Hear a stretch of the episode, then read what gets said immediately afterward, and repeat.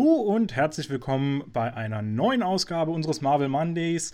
Hier mit Basti, wo wir jeden Montag, also mit Basti und mir muss ich natürlich sagen, hier, wo wir jeden Montag. Ich mach das heute alleine. du machst halt perfekt. Ich, ich, mach gleich weiter. Aber dann kann ich da gleich aufhören. Super. ähm, ja, nee, gut, haben wir schon mal einen perfekten äh, Einstand hier.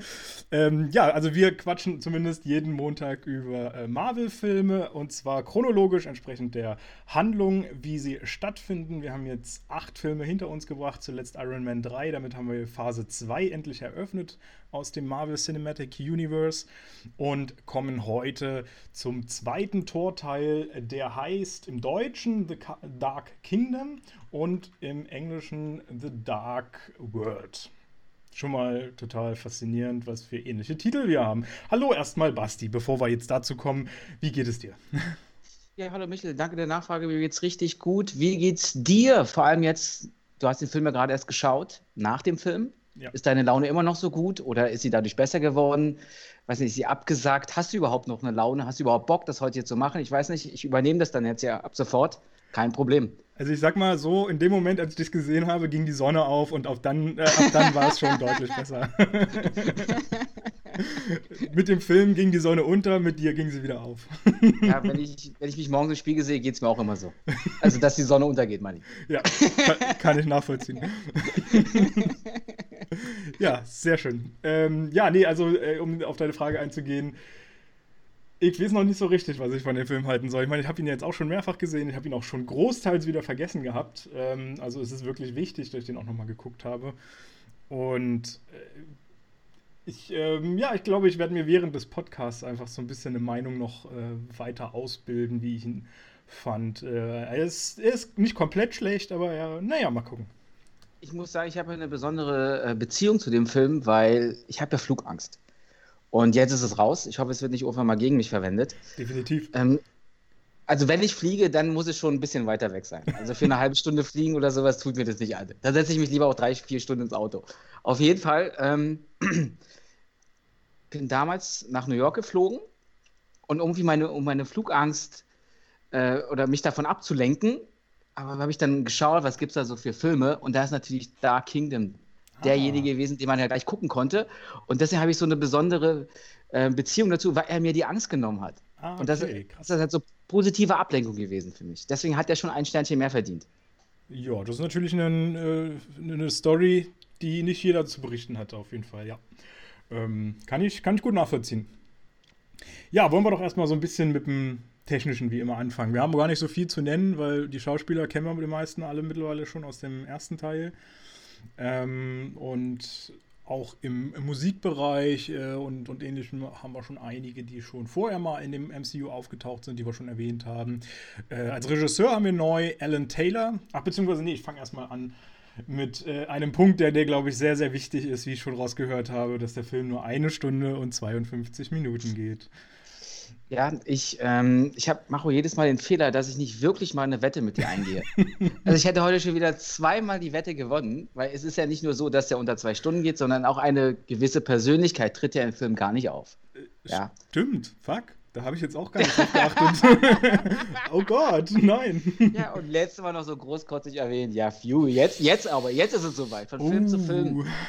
Aber ich kann bestätigen, dass er im nächsten Film definitiv dabei sein wird. Ja, okay. Aber also ich glaube, so viel Sicherheit gebe ich dir schon mal. Ich glaube, im übernächsten auch schon wieder nicht mehr. Naja, okay. ähm, ja, und tatsächlich, und tatsächlich ist mit 1 Stunde 52 das auch sogar der kürzeste Film im MCU. Äh, wobei wir das schon mal gesagt haben. Das liegt aber daran, dass einfach ähm, Hulk genauso lang ist. Der geht auch eine Stunde 52. Und äh, damit haben wir zwei kürzeste Filme quasi. Teilen die sich quasi den letzten Platz? Teilen sich den letzten Platz. Vielleicht geht ja ich, Tor noch eine Hätte ich aber auch nicht mehr gedacht, dass der unter zwei Stunden geht. Nee, also. Hat aber dennoch gereicht. Ja, absolut. so äh, für mich hätte er auch nicht länger sein brauchen und dürfen. Äh, hätte sogar noch ein bisschen gekürzt werden können von mir aus. Ähm, ja, ist am 31. Oktober 2013 rausgekommen, ist auch schon eine ganze Weile her. Ähm, und hat eine Freigabe ab 12, wie so ziemlich jeder Film, und äh, ist natürlich von den Marvel Studios äh, produziert worden, das was, Ganze. Was mich jetzt manchmal immer so ein bisschen wundert, ist, dass er in Deutschland früher rauskommt oder vielleicht in Europa als in, in den USA. Aber meistens ja nur so ein Tag, oder ne? Na, in den USA ist er jetzt zum Beispiel erst im November rausgekommen. Also, glaube ich, eine Woche später. Naja, November wäre ja dann auch ein Tag später schon. Naja, 8. November, um genau 8. zu sein. November, okay, das hatte ich jetzt gar nicht so auf dem Schirm. Also ich weiß, dass es häufiger mal ein Tag ist, weil in Amerika Filme häufig freitags starten und nicht donnerstags. Mhm. Und in Deutschland ist es ja üblich, dass sie eben donnerstags rauskommen. Ähm, wobei sich das, glaube ich, auch nochmal ändert. Wenn ich mich nicht täusche, sind Endgame und ähnliche sogar auf den Dienstag rausgekommen in Deutschland. Ähm, Mit so 0 Uhr Premiere oder so, manchmal Genau, Mitternacht. Mitternacht. sowas. Äh, müssen wir noch mal gucken, wie das da war. Ähm, ja, keine Ahnung, warum. Ich kann es mir halt auch nicht erklären. Wenn er einen Tag später rauskommt, okay, aber warum man den um eine Woche verzögern muss, Das verstehe ich auch ja, nicht. wird wahrscheinlich ein ewiges Geheimnis bleiben. Gerade weil es ja jahrelang auch so der Gang und Gäbe war, dass die amerikanischen Filme bevorzugt behandelt wurden quasi und äh, dort dann eben sogar noch früher rauskam, zum Teil ein halbes, dreiviertel Jahr sogar früher. Wobei das jetzt, glaube ich, auch schon lange nicht mehr der Fall war. Kann ich mich zumindest an keinen großen Film mehr erinnern. Mhm. Ähm, wobei man, man kriegt es ja immer mit, jetzt äh, gerade jetzt sind die Oscars ja rausgekommen, die Oscar-Nominierungen, ähm, wo kein Marvel-Film dies Jahr dabei ist. Was? Frechheit, unfassbar. Aber es gab ja letztes Jahr auch keinen, leider. Ähm, und da sieht man es ja dann auch immer. Die, die haben ja dann schon Filme drin, die bei uns erst im halben Jahr starten oder sowas. Okay. Ja, ähm, genau. Wir haben als Regisseur Alan Taylor, der äh, gar nicht mal so bekannt ist eigentlich. Der hat vor allem einige Serien gemacht, äh, unter anderem auch sieben Folgen von Game of Thrones. Ich weiß jetzt gar nicht mehr, welche Staffel. Ich glaube, von der sechsten war das. Aber bin ich mir jetzt nicht ganz sicher. Ähm, Aber vielleicht hat er auch in unterschiedlichen Staffeln irgendwelche Folgen gedreht. ich glaube, heißt das ja nicht, war dass er- zusammenhängend alles in 2015 oder 16, wenn ich mich nicht täusche. Okay.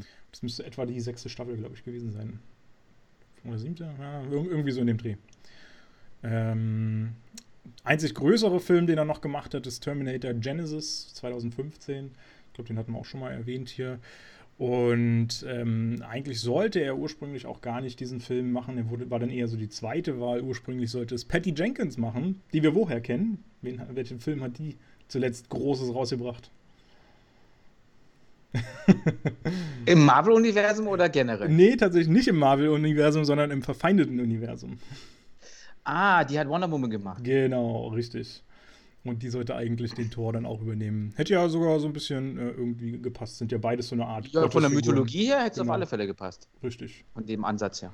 Da hätte sie das. Aber ich glaube, sie hat es nicht gemacht, weil sie gerade äh, ein anderes Projekt hatte und dann eben auch Wonder Woman anstand. Wobei Wonder Woman ja auch erst 2017 rauskam. Ich glaube, vier Jahre dazwischen hätte man, hätte man schon wuppen können irgendwie.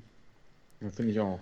Ähm, ja, Drehbuchautoren ähm, haben wir Christopher Yost und Don Payne, die sind jetzt nicht ganz so erwähnenswert, wobei letzterer, äh, den kann man, kann man zumindest sagen, dass es sein allerletzter Film war, denn er starb noch bevor der Film veröffentlicht wurde an Krebs.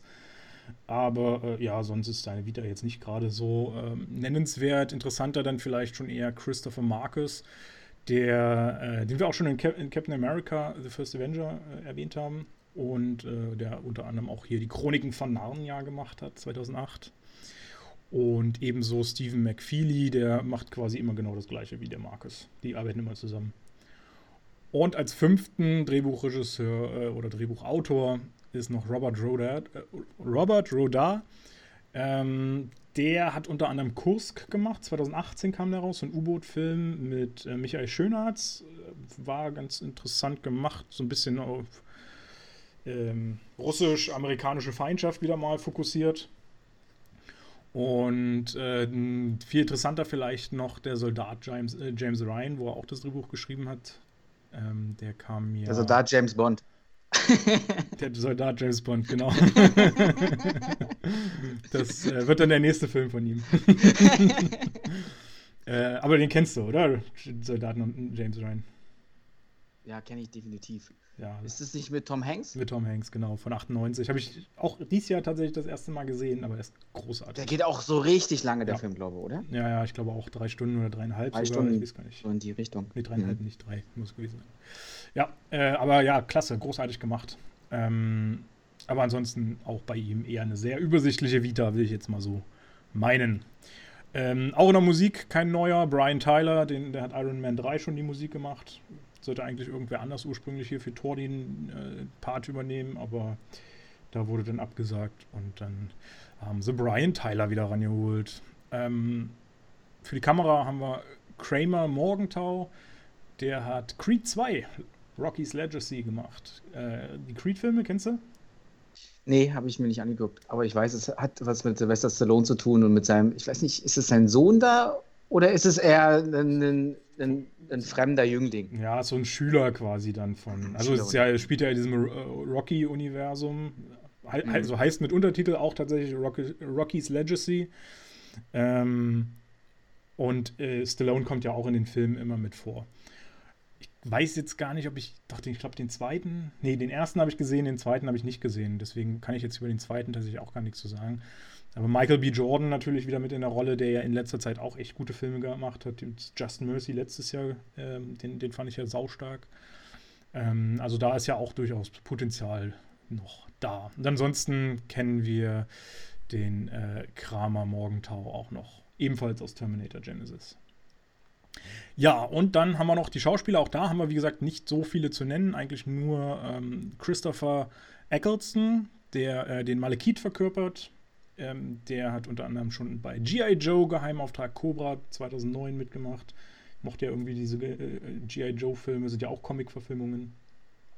Ähm, die haben es mir ja so ein bisschen. Ja, ich kannte den vorher gar nicht so wirklich. Weil, ähm, wenn ich das richtig gelesen habe, der hat sechs Stunden in der Maske jeden Tag gesessen ja. oder für die Szenen. Und äh, den hast du gar nicht wiedererkannt. Nee, der hat sich auch mega beschwert darüber, weil äh, ihm Marvel das nicht erzählt hat, dass das so lange dauert. also ich habe sogar gelesen, dass es sieben bis acht Stunden gewesen sein sollen äh, vorher. Und ich glaube sechs Stunden danach das Abschminken quasi. Auch nochmal. Auch nochmal. Ja, einfach eine heiße Dusche genommen. Oder haben die Teile da nochmal verwendet. ja, genau. Haben sie vorher angeklebt haben. Haben sie wieder abgeschmiert und dann in, zurück in die Tube rein. Ich, äh, ja, ich weiß nicht. ähm, muss schon ganz schön aufwendig gewesen sein. War ich auch ein bisschen beeindruckt, weil hier Malekiths äh, zweiter Typ, der da daneben noch ist, kommen wir ja dann später dazu, äh, der soll wohl nur drei Stunden in der Maske oder Algrim. so sein. Oder Al Algrim. Ja, irgendwie heißt, sowas, sein, genau. Sein Stellvertreter. Äh, der soll wohl nur zwei Stunden in der Maske gewesen sein. Äh, drei Stunden, sorry, pardon. Und ja, keine Ahnung. Ähm, ja, den Eccleston kennen wir sonst noch aus 28 Days Later. Für mich ein klasse Film, habe ich auch dieses Jahr oder letztes Jahr erstmalig gesehen. So, so ein Zombie-Apokalypsen-Film, ähm, der richtig Spaß macht aus dem Jahr 2002. Und ansonsten noch nur noch 60 Sekunden von 2000 mit Nicolas Cage. Ähm, das sind so die wesentlichsten aus seiner Vita. Äh, eigentlich ähm, war wer anders angedacht wohl oder angefragt. Mats Mikkelsen sollte das eigentlich übernehmen. Oh, okay, ja. Hätte auch ganz gut gepasst, glaube ich. Wobei man sagen muss, ich glaube, das ist letztendlich vollkommen egal, wer das gemacht hätte, weil wie du sagst, sechs, sieben Stunden Maske, wer kennst eh kein Schwein darunter.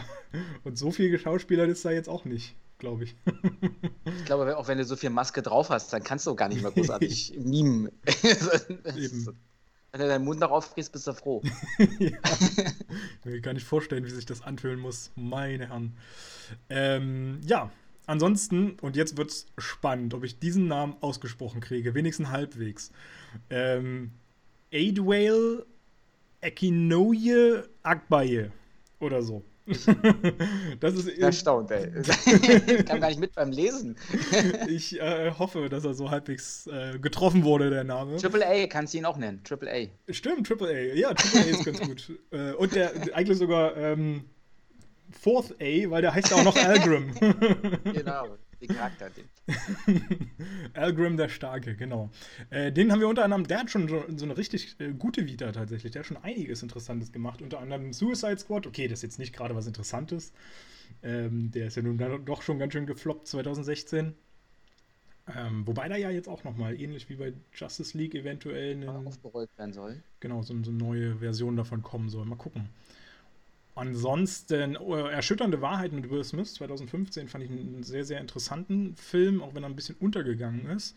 Äh, fast noch besser, Trumbo aus 2015 mit, äh, mit Brian Cranston, ähm, der auch im, im, Filmuniversum quasi spielt, also eben das äh, eine, eine, amerikanische Zeit zeigt, als äh, Drehbuchautoren ziemlich verhasst waren und ähm, dann ein, ein Boykott von Drehbuchautoren stattfand. Äh, ich glaube, in den 30er Jahren oder sowas war das, oder 40er Jahren.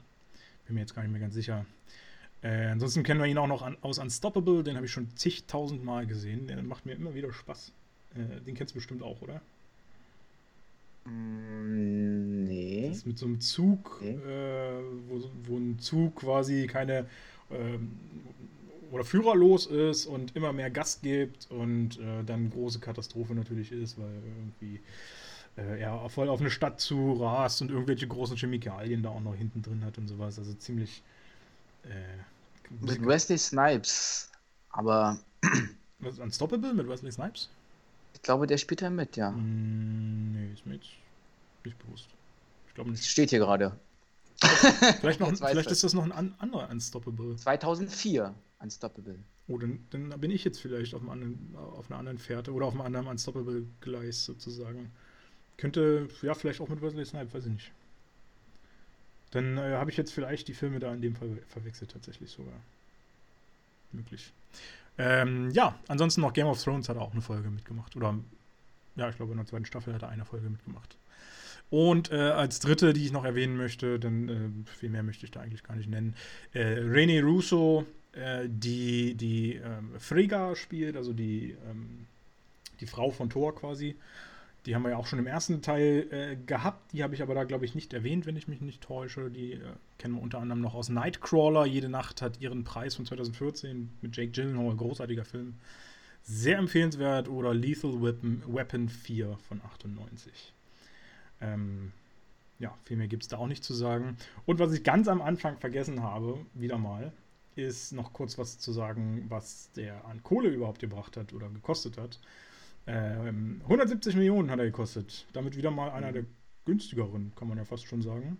So, im, im, Mittelfeld würde ich ihn da ansiedeln. Ja, Mittelfeld. Äh, Zwischen 150 und 200 haben die ja im genau. Schnitt. Ich hätte jetzt gedacht, dass da halt auch ein bisschen mehr kommt, weil ähm, das ja mittlerweile, wie gesagt, alles im Marvel-Universum, beziehungsweise in, in Marvels Hand direkt ist.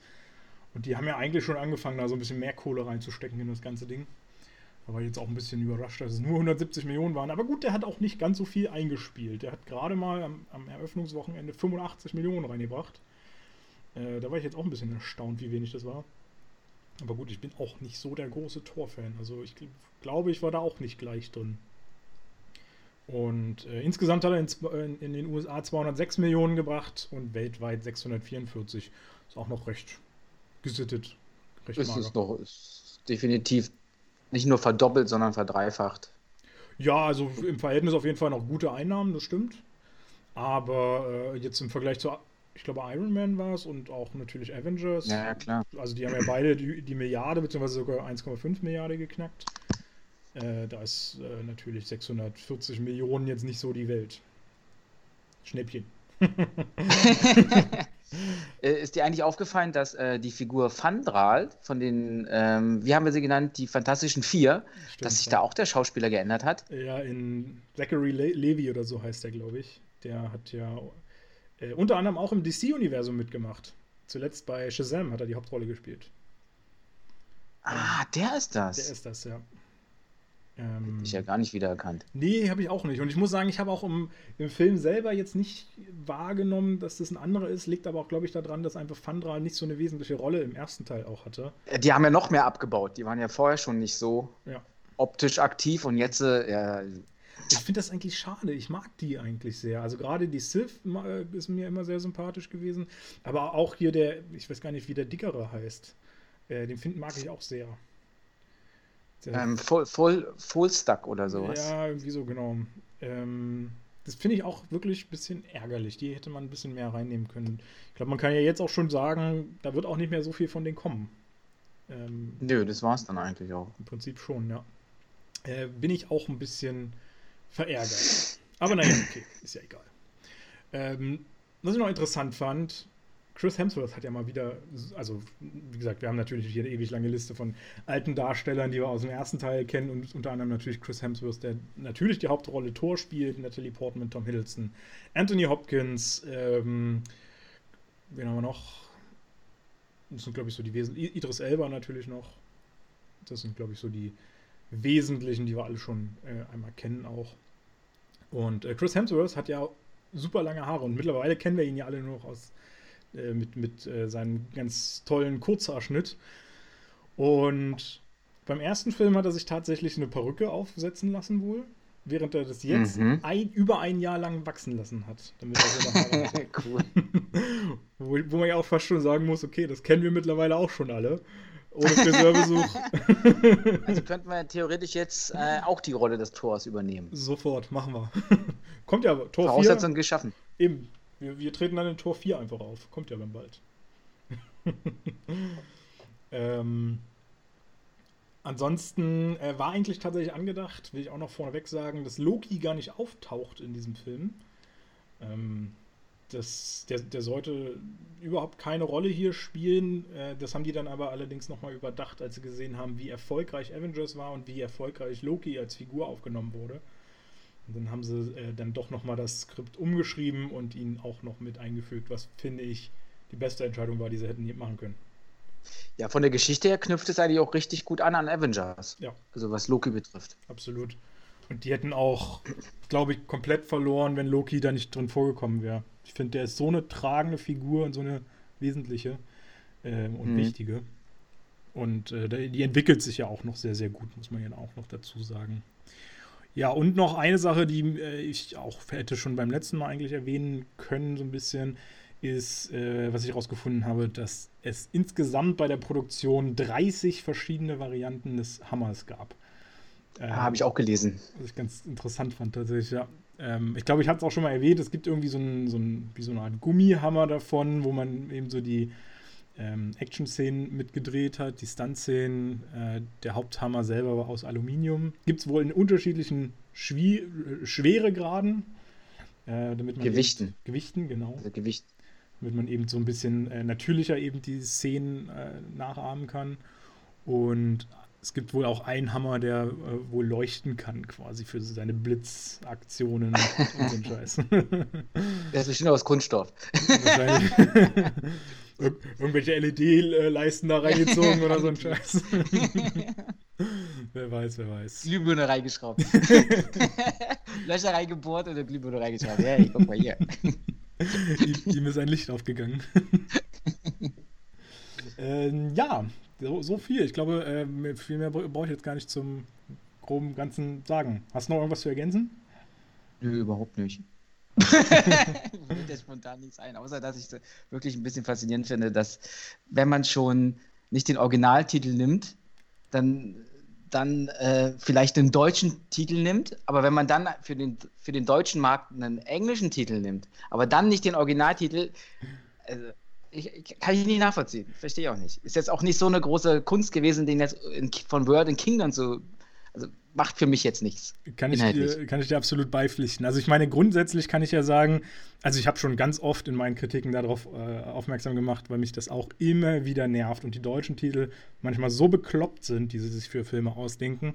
Grundlegend ist es ja meistens so, dass sie die Filme umbenennen, weil ein Film im Deutschen, äh, es, es darf keine Filme mit, mit exakt dem gleichen Namen geben. Wohl.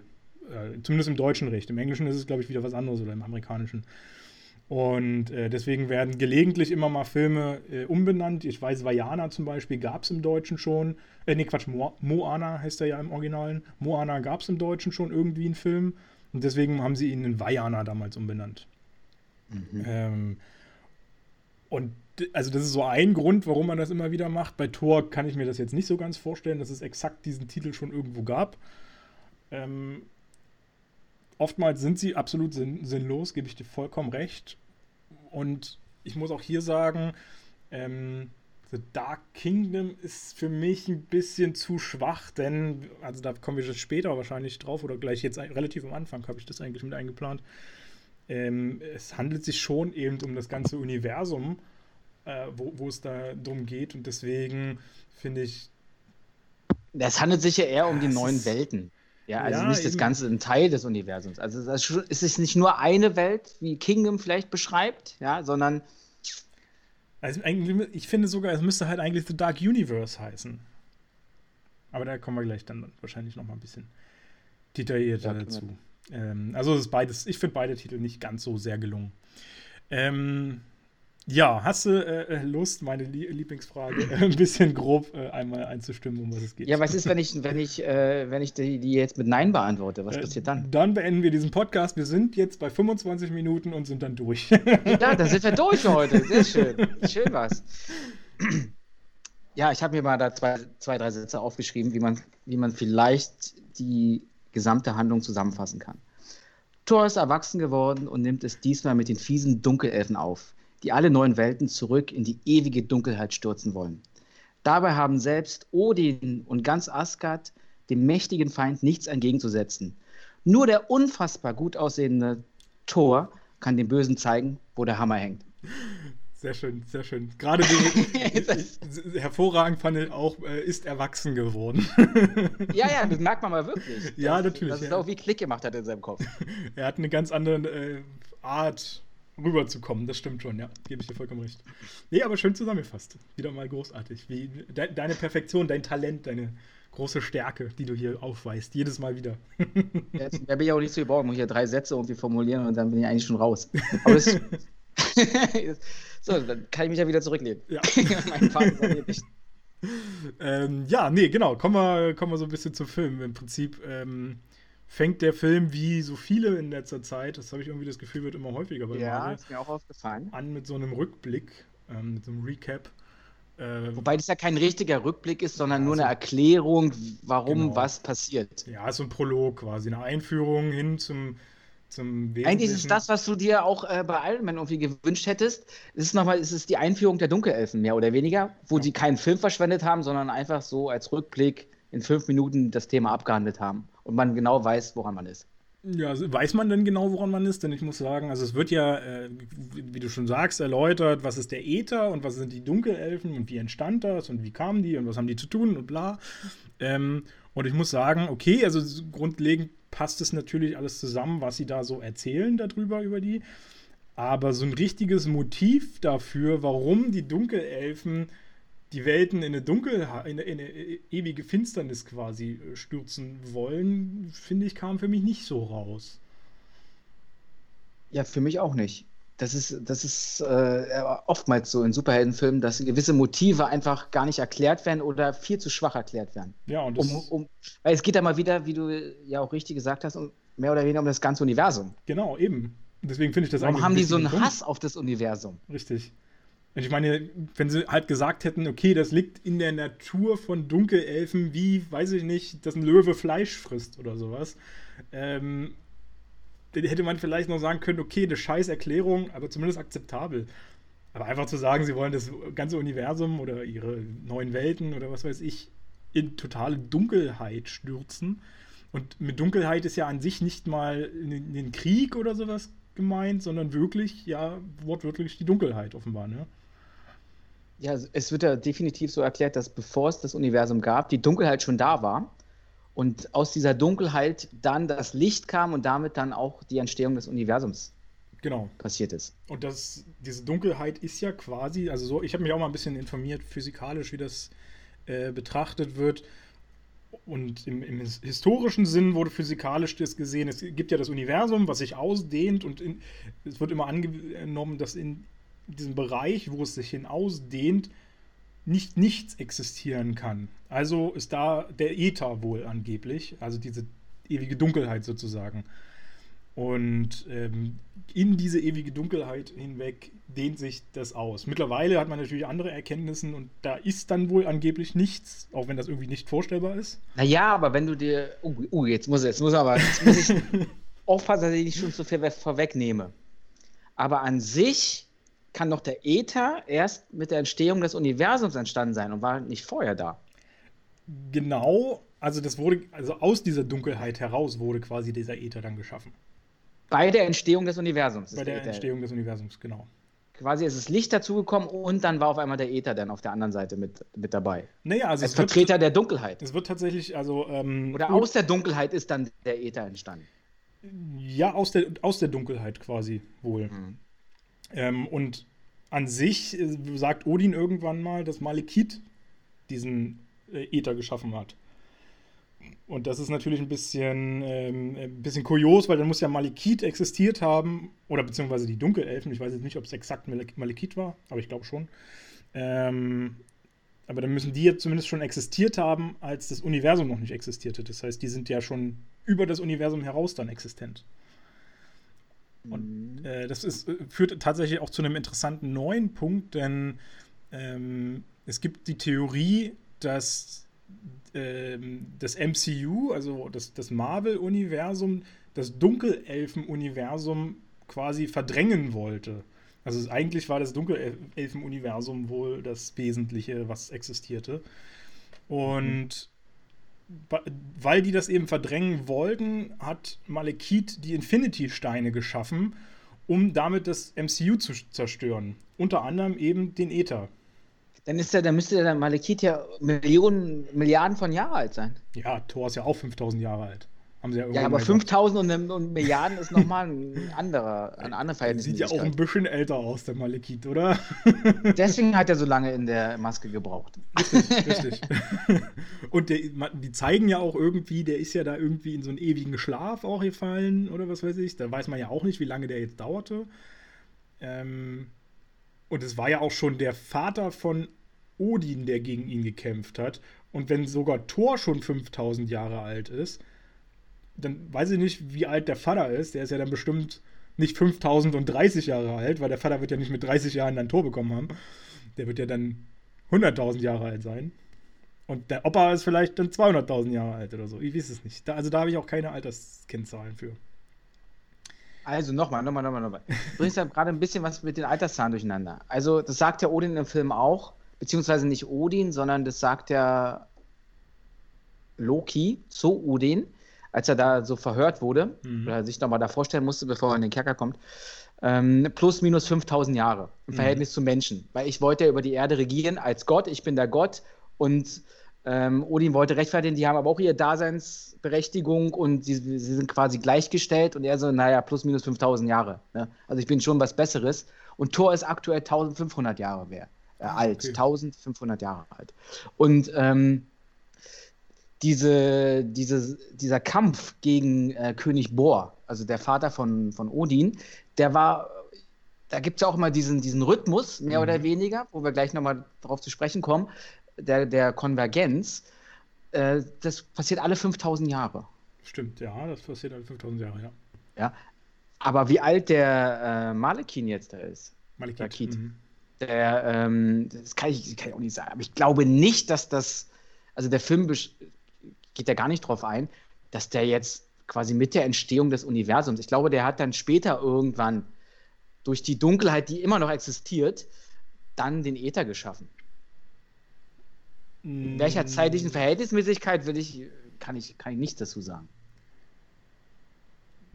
Also er hat nicht das Universum erschaffen, das stimmt schon, ja. Aber ähm, naja, der wird schon einige Jährchen älter sein. Aber ja, keine Ahnung, also bin ich, wie, wie alt er jetzt genau ist oder so. Aber wobei, das, äh, wobei ja das Volk der Dunkelelfen älter sein soll als das Universum. Also da wäre ja schon bei dir. Genau. Also muss, aber ob der dann so alt ist? Ja. Wäre nicht die erste Figur in so einem Film. Also ich meine, Gandalf, wie alt war der? Auch ein paar tausend Jahre. Ähm, mhm.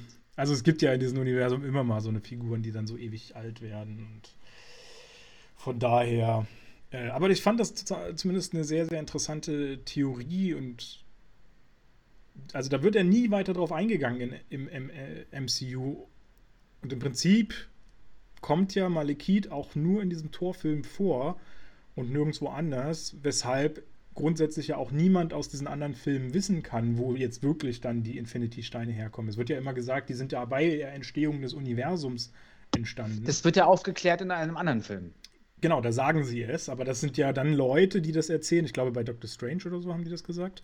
Genau. Ähm, das sind ja Leute, die ja bei der Erschaffung des Universums oder bei der Erschaffung oder so nicht dabei waren oder auch nicht mit Malekith oder ähnlichem zu tun hatten jemals. Äh, das heißt, das ist vielleicht einfach nur eine Theorie, die übermittelt wurde, die sie aber gar nicht bestätigen können, dass das wirklich so ist. Also ich finde das tatsächlich einen spannenden Gedanken. Und wie gesagt, Thor hat, äh, Odin hat es ja gesagt, dass Malekith die an sich, der, der Herrscher dieser, äh, des, des Äthers ist. Und der Äther ist nun mal einer der Infinity-Steine. Oder der Gründer oder wie auch immer sich ausgedrückt hat. Mhm. Und ähm, ich, wie gesagt, ich finde find das eigentlich spannend, wenn die Dunkelelfen dadurch eben das MCU zerstören wollten. Ähm, ja. So, Ganz schön. Muss ich äh, erstmal wirken lassen für mich jetzt gerade. Das ja. ist mir alles zu. Ist, äh, wir kommen hier von Tor auf ähm, quasi das große Ganze. Ja. Puh. Stimmt. Äh, ja, wir sind da auch noch gar nicht. Wir haben jetzt eigentlich auch sehr viel, glaube ich, schon übersprungen gehabt. Ähm, also, was heißt sehr viel übersprungen, aber ähm, ich weiß gar nicht, gibt es groß noch was zu sagen zu den Dunkelelfen? Das sind einfach Wesen, die halt seit vielen Millionen, tausenden Jahren, was weiß ich, haben wir ja gerade mehrfach jetzt erwähnt, äh, existieren und quasi die Dunkelheit beherrschen oder Fans von der Dunkelheit sind? Oder wie will man das ausdrucken? Naja, in dem Film können wir, können wir einfach mal festhalten, dass vor quasi ungefähr 5000 Jahren bei dem Rückblick Odins Vater gegen Malekith Kit schon mal äh, gekämpft hat.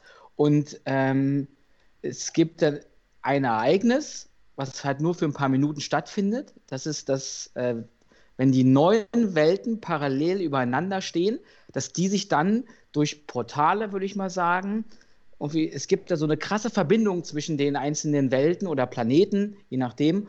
Und man kann dann durch diesen, durch den Kontakt, die sie haben, über die Portale, kann es äh, Male Keats schaffen, seinen Äther gleichzeitig auf alle neuen Welten zu verteilen. Ja. Und, und, durch die Portale wird dieser Äther dann so äh, verbreitet, dass dann überall Dunkel, Dunkelheit herrscht und er quasi sein Ziel dann erreicht hat. Ja, und die Portale wirken so ein bisschen eigentlich wie eben diese Einstein-Rosenbrücken, die wir ja auch schon mal erwähnt haben im ersten Teil, äh, was ja im Prinzip auch nur Verkürzungen von Distanzen sind. Ja, ja, genau. Und nichts anderes ist das ja quasi auch. Du wirst von einem Ort zum anderen, kommst du in kürzester Zeit. Wenn du, gut, aber das ist aber sehr, sehr ähm, zufällig, muss man dazu sagen, in diesem Fall. Also die Konver das wird ja Konvergenzen genannt äh, und die sind ja, man, man, kann nicht gezielt ein Portal irgendwo hin offenbar entwickeln oder. oder nee, das, das, stimmt. Aber auf jeden Fall sind die miteinander verbunden und äh, der Äther könnte es aber schaffen, in jedes, genau. also auf, auf, jede Welt dann mehr oder weniger sein, äh, sein böses Unwesen zu treiben. Genau, der, der das ist quasi halt zu verteilen. So eine, so eine Art flüssig schwebender Stoff so, also nicht so wie die anderen Infinity-Steine, eben auch, also es ist kein Stein in dem Sinne, das ist ein bisschen mhm. ungewöhnlich natürlich auch. Ähm, genau. Das ist so eine Masse, die, die, was ist ich, eigentlich, als ob du, ob du Wasser auf dem Tisch hast, das halt nur in der Luft was halt dann so Wasser schwebt. auf dem Tisch hast, das aber ja, wenn du wenn du eine Pfütze, wenn du Wasser eine Pfütze Wasser hast, dann hast du doch manchmal auch so die Arme alles miteinander verbunden. Also, ja, aber es ist halt ja. auf dem Tisch 2D und das wäre dann 3D in der Luft und könnte sich dann da so. Ja. ist wie, wie, so, wie so Schleim. Nein, Schleim nicht direkt, aber äh, ist egal. Wie fester Nebel. So. Wie das Universum in Kleinheit. so, damit haben wir jetzt erstmal alle möglichen Vergleiche, die total albern sind, rausgehauen. Und äh, ja, wir kommen eigentlich zum, zum nächsten Punkt. Also, das ist halt so das Intro, das wird irgendwie erzählt, bla. Äh, und äh, Malekith wird dann auch äh, nachher gezeigt, wie er eben diese große Schlacht damals verloren hat, mehr oder weniger, und sich äh, in sein Raumschiff flüchtet ähm, um dann irgendwann eben diesen Plan vom Äther äh, wieder umsetzen zu können, weil er ja an diesen Äther nicht so richtig, warte mal, wie war denn das? Der ist nicht so richtig rangekommen da, ne? Irgendwie. Den hat ja, ja dann Odin so, dass er, verteidigt. Äh, das, nee, äh, nee, der, der Äther war schon seins. Er hatte den Äther, dem, ja, ja, stimmt, hat ihn haben die den aber weggenommen, denn, also durch ja. den Bifrost wahrscheinlich irgendwie weggebeamt, das Ding. Und haben den eingesperrt in so eine Säule irgendwie. Ja. So eine Steinsäule. Irgendwie sowas. Na, ich glaube, die Säule haben sie ja quasi mit weggenommen. Die, weil die Säule war ja am Anfang in diesem Recap auch zu sehen. Ich glaube, das ist, das ist quasi wie ähm, beim Tesseract, nur in überdimensional diese Brotbüchse, so eine riesige Steinsäule, wo der Äther drinne war. Ja. Und der ähm, kann da quasi erst raus oder benutzt werden, wenn wieder diese Konvergenz ist. Irgendwie Dann sowas. zeigt er sich. Genau. So habe ich das verstanden. Ja, ich muss sagen, weil du jetzt schon sagst, dass so hast du es verstanden, ich habe auch meine Schwierigkeiten an manchen Stellen gehabt, dem zu folgen, was die mir da jetzt eigentlich erzählen wollen, äh, über diesen ganzen Film hinweg, insbesondere dann mit diesen Konvergenzen und das wurde mir dann irgendwie ein bisschen zu wissenschaftlich und gleichzeitig aber auch nicht wissenschaftlich genug, als dass man es dann wieder mit Physik oder ähnlichem so erklären könnte, weil es dann doch schon irgendwie ja. ein ausgedachtes Ding ist. Ähm, äh, da, da, hat so ein bisschen Tiefgang gefehlt, finde ich, dann, genau. dass du es nachvollziehen konntest. Oder sie haben es halt nicht zu einfach gehalten, also sie hätten es einfacher halten müssen, damit man nicht so viele Fragezeichen im Kopf hat, damit es sich halt besser erklärt, aber das haben sie gerade überhaupt nicht gemacht. Richtig, richtig. Ähm, ja, genau, auf jeden Fall ähm, hat eben Malekith diese äh, Schlacht mehr oder weniger verloren, sinkt in quasi ewigen Schlaf, vermutlich eben, oder was heißt vermutlich ziemlich genau wie diese 5000 Jahre, bis eben die Konvergenz ähm, jetzt eben wieder stattfinden soll oder, oder wird. Ähm, und gleichzeitig passiert dann eben quasi die ganze andere Handlung. Also das war jetzt einfach nur ein Rückblick, was ist halt damals passiert, vor 5000 Jahren sozusagen. Und äh, ja, in angekommen in der Gegenwart sehen wir dann äh, Thor, wie er ähm, versucht, die ganzen neuen Welten wieder in die gerade Bahnen zu rücken, sozusagen, und ähm, die Aufstände niederzuschlagen, die überall offenbar stattgefunden haben. Wobei jetzt auch nicht so richtig darauf eingegangen wurde, warum die so äh, ausgeartet sind. Warum? Naja, weil ja Loki schon ganz schön Stress gemacht hat, auch mit den Eisriesen damals. Ja, und, und dadurch, dadurch, das hat sich wahrscheinlich rumgesprochen und die neuen Welten dachten sich, ah, Asgard ist jetzt doch nicht mehr äh, die, die starke Macht, da können wir uns mal gegen auflehnen und beziehungsweise sie konnten sich in der Zeit auch gar nicht so wirklich drum kümmern. Ja. Da wieder für Ruhe und Frieden zu sorgen, weil sie mit sich selbst beschäftigt waren. äh, ja, wobei ich immer nicht weiß, ob man dann, ob die dann wirklich gleich so abdrehen alle. Aber also es war mir auch ein bisschen dünn, die Erläuterung eben. Aber okay. Ja, die sind halt alle jetzt im Krieg auf jeden Fall so ein bisschen und Thor sorgt dafür. Vielleicht hat, vielleicht hat aber auch ähm, in der Zeit von Thor 1 zu Avengers mhm. war doch Loki noch ordentlich unterwegs. Ja. Also hat er auch den Deal dann gemacht, damit er den, das Zepter bekommt und die Welt angreifen kann. Vielleicht hat der in der Zeit äh, Trouble angerichtet in den ganzen Welten. Ja, also fände ich eine akzeptable, grundsätzlich eine akzeptable Theorie, hätte man mir aber dann zeigen können und sollen, dann bitte. Hätte man nochmal äh, ja, darauf eingehen können, das stimmt. Also da hätte man ja nicht mal groß was machen können, hätte man ja einfach irgendwie erzählen können oder sonstiges. So im Nebensatz, oh, muss ich hier Thors Scheiße wieder irgendwie ja, ausbaden. genau. Das, also wie gesagt, das wäre grundsätzlich wäre es schon plausibel, könnte ich mir vorstellen, dass das Loki gemacht hat, so ein Quark. Ähm, aber das ist mir zu dünn, so wie sie es jetzt gezeigt haben. Ähm, genau, aber wir sehen dann auf jeden Fall Thor in Wannerheim, einem der, äh, einer der neuen Welten, ähm, wo äh, eben halt auch wieder eine kleine Schlacht findet. Und ich finde, da kommt eine ganz nette Szene. Ähm, also erstmal ist es immer so ein bisschen komisch. Thor taucht auf und schlägt da so ein bisschen mit seinem Hammer um sich. Wenn ich mir angucke, äh, wie er in Jotunheim im Teil 1 so einmal mit dem Hammer aufgeschlagen hat und dann war da Ruhe und so nach dem Motto.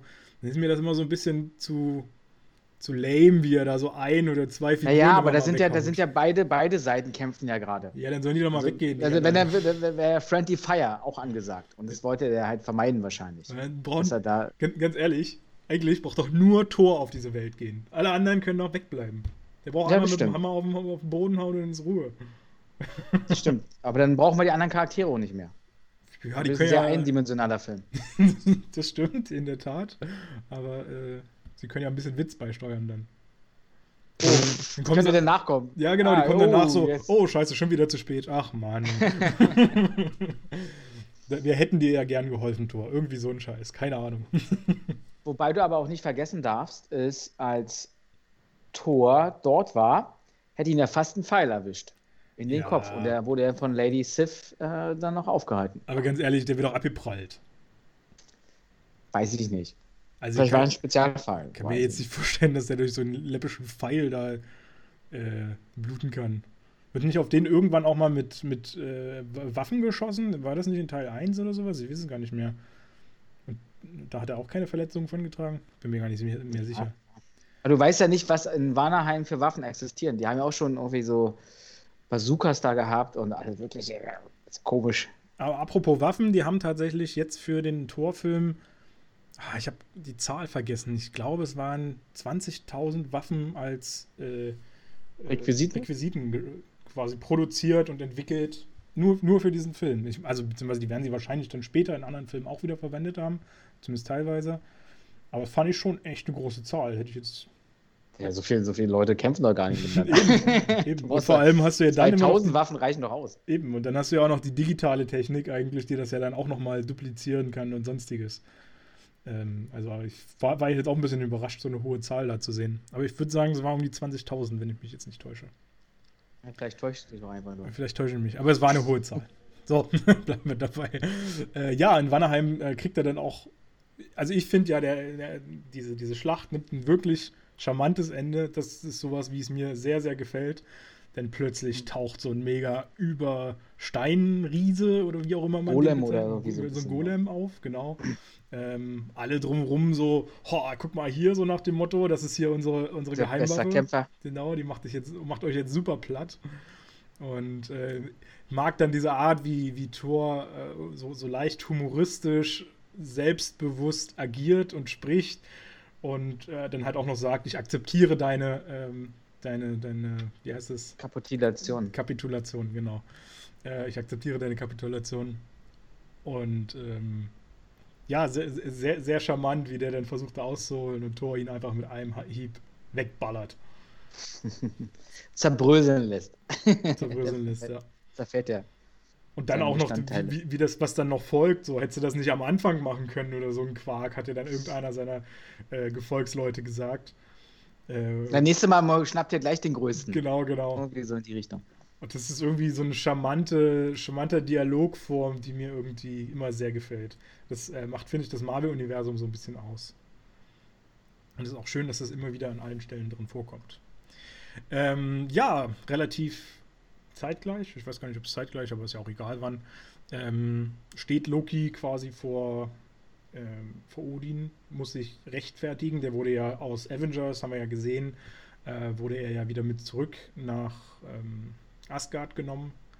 In, äh, in, in, Handschellen wurde er ja die, die, die eine Sache, die ich mich gefragt habe: In Avengers taucht er ja auf, weil Odin, also Thor taucht auf der Erde auf, weil Odin dunkle Mächte irgendwie benutzt, mhm. um ihn dahin zu bringen, weil der Bifrost ja und die Regenbogenbrücke zerstört sind. Genau. So, jetzt äh, am Ende von Avengers fliegen die ja auch wieder quasi nach Asgard oder werden da gebeamt.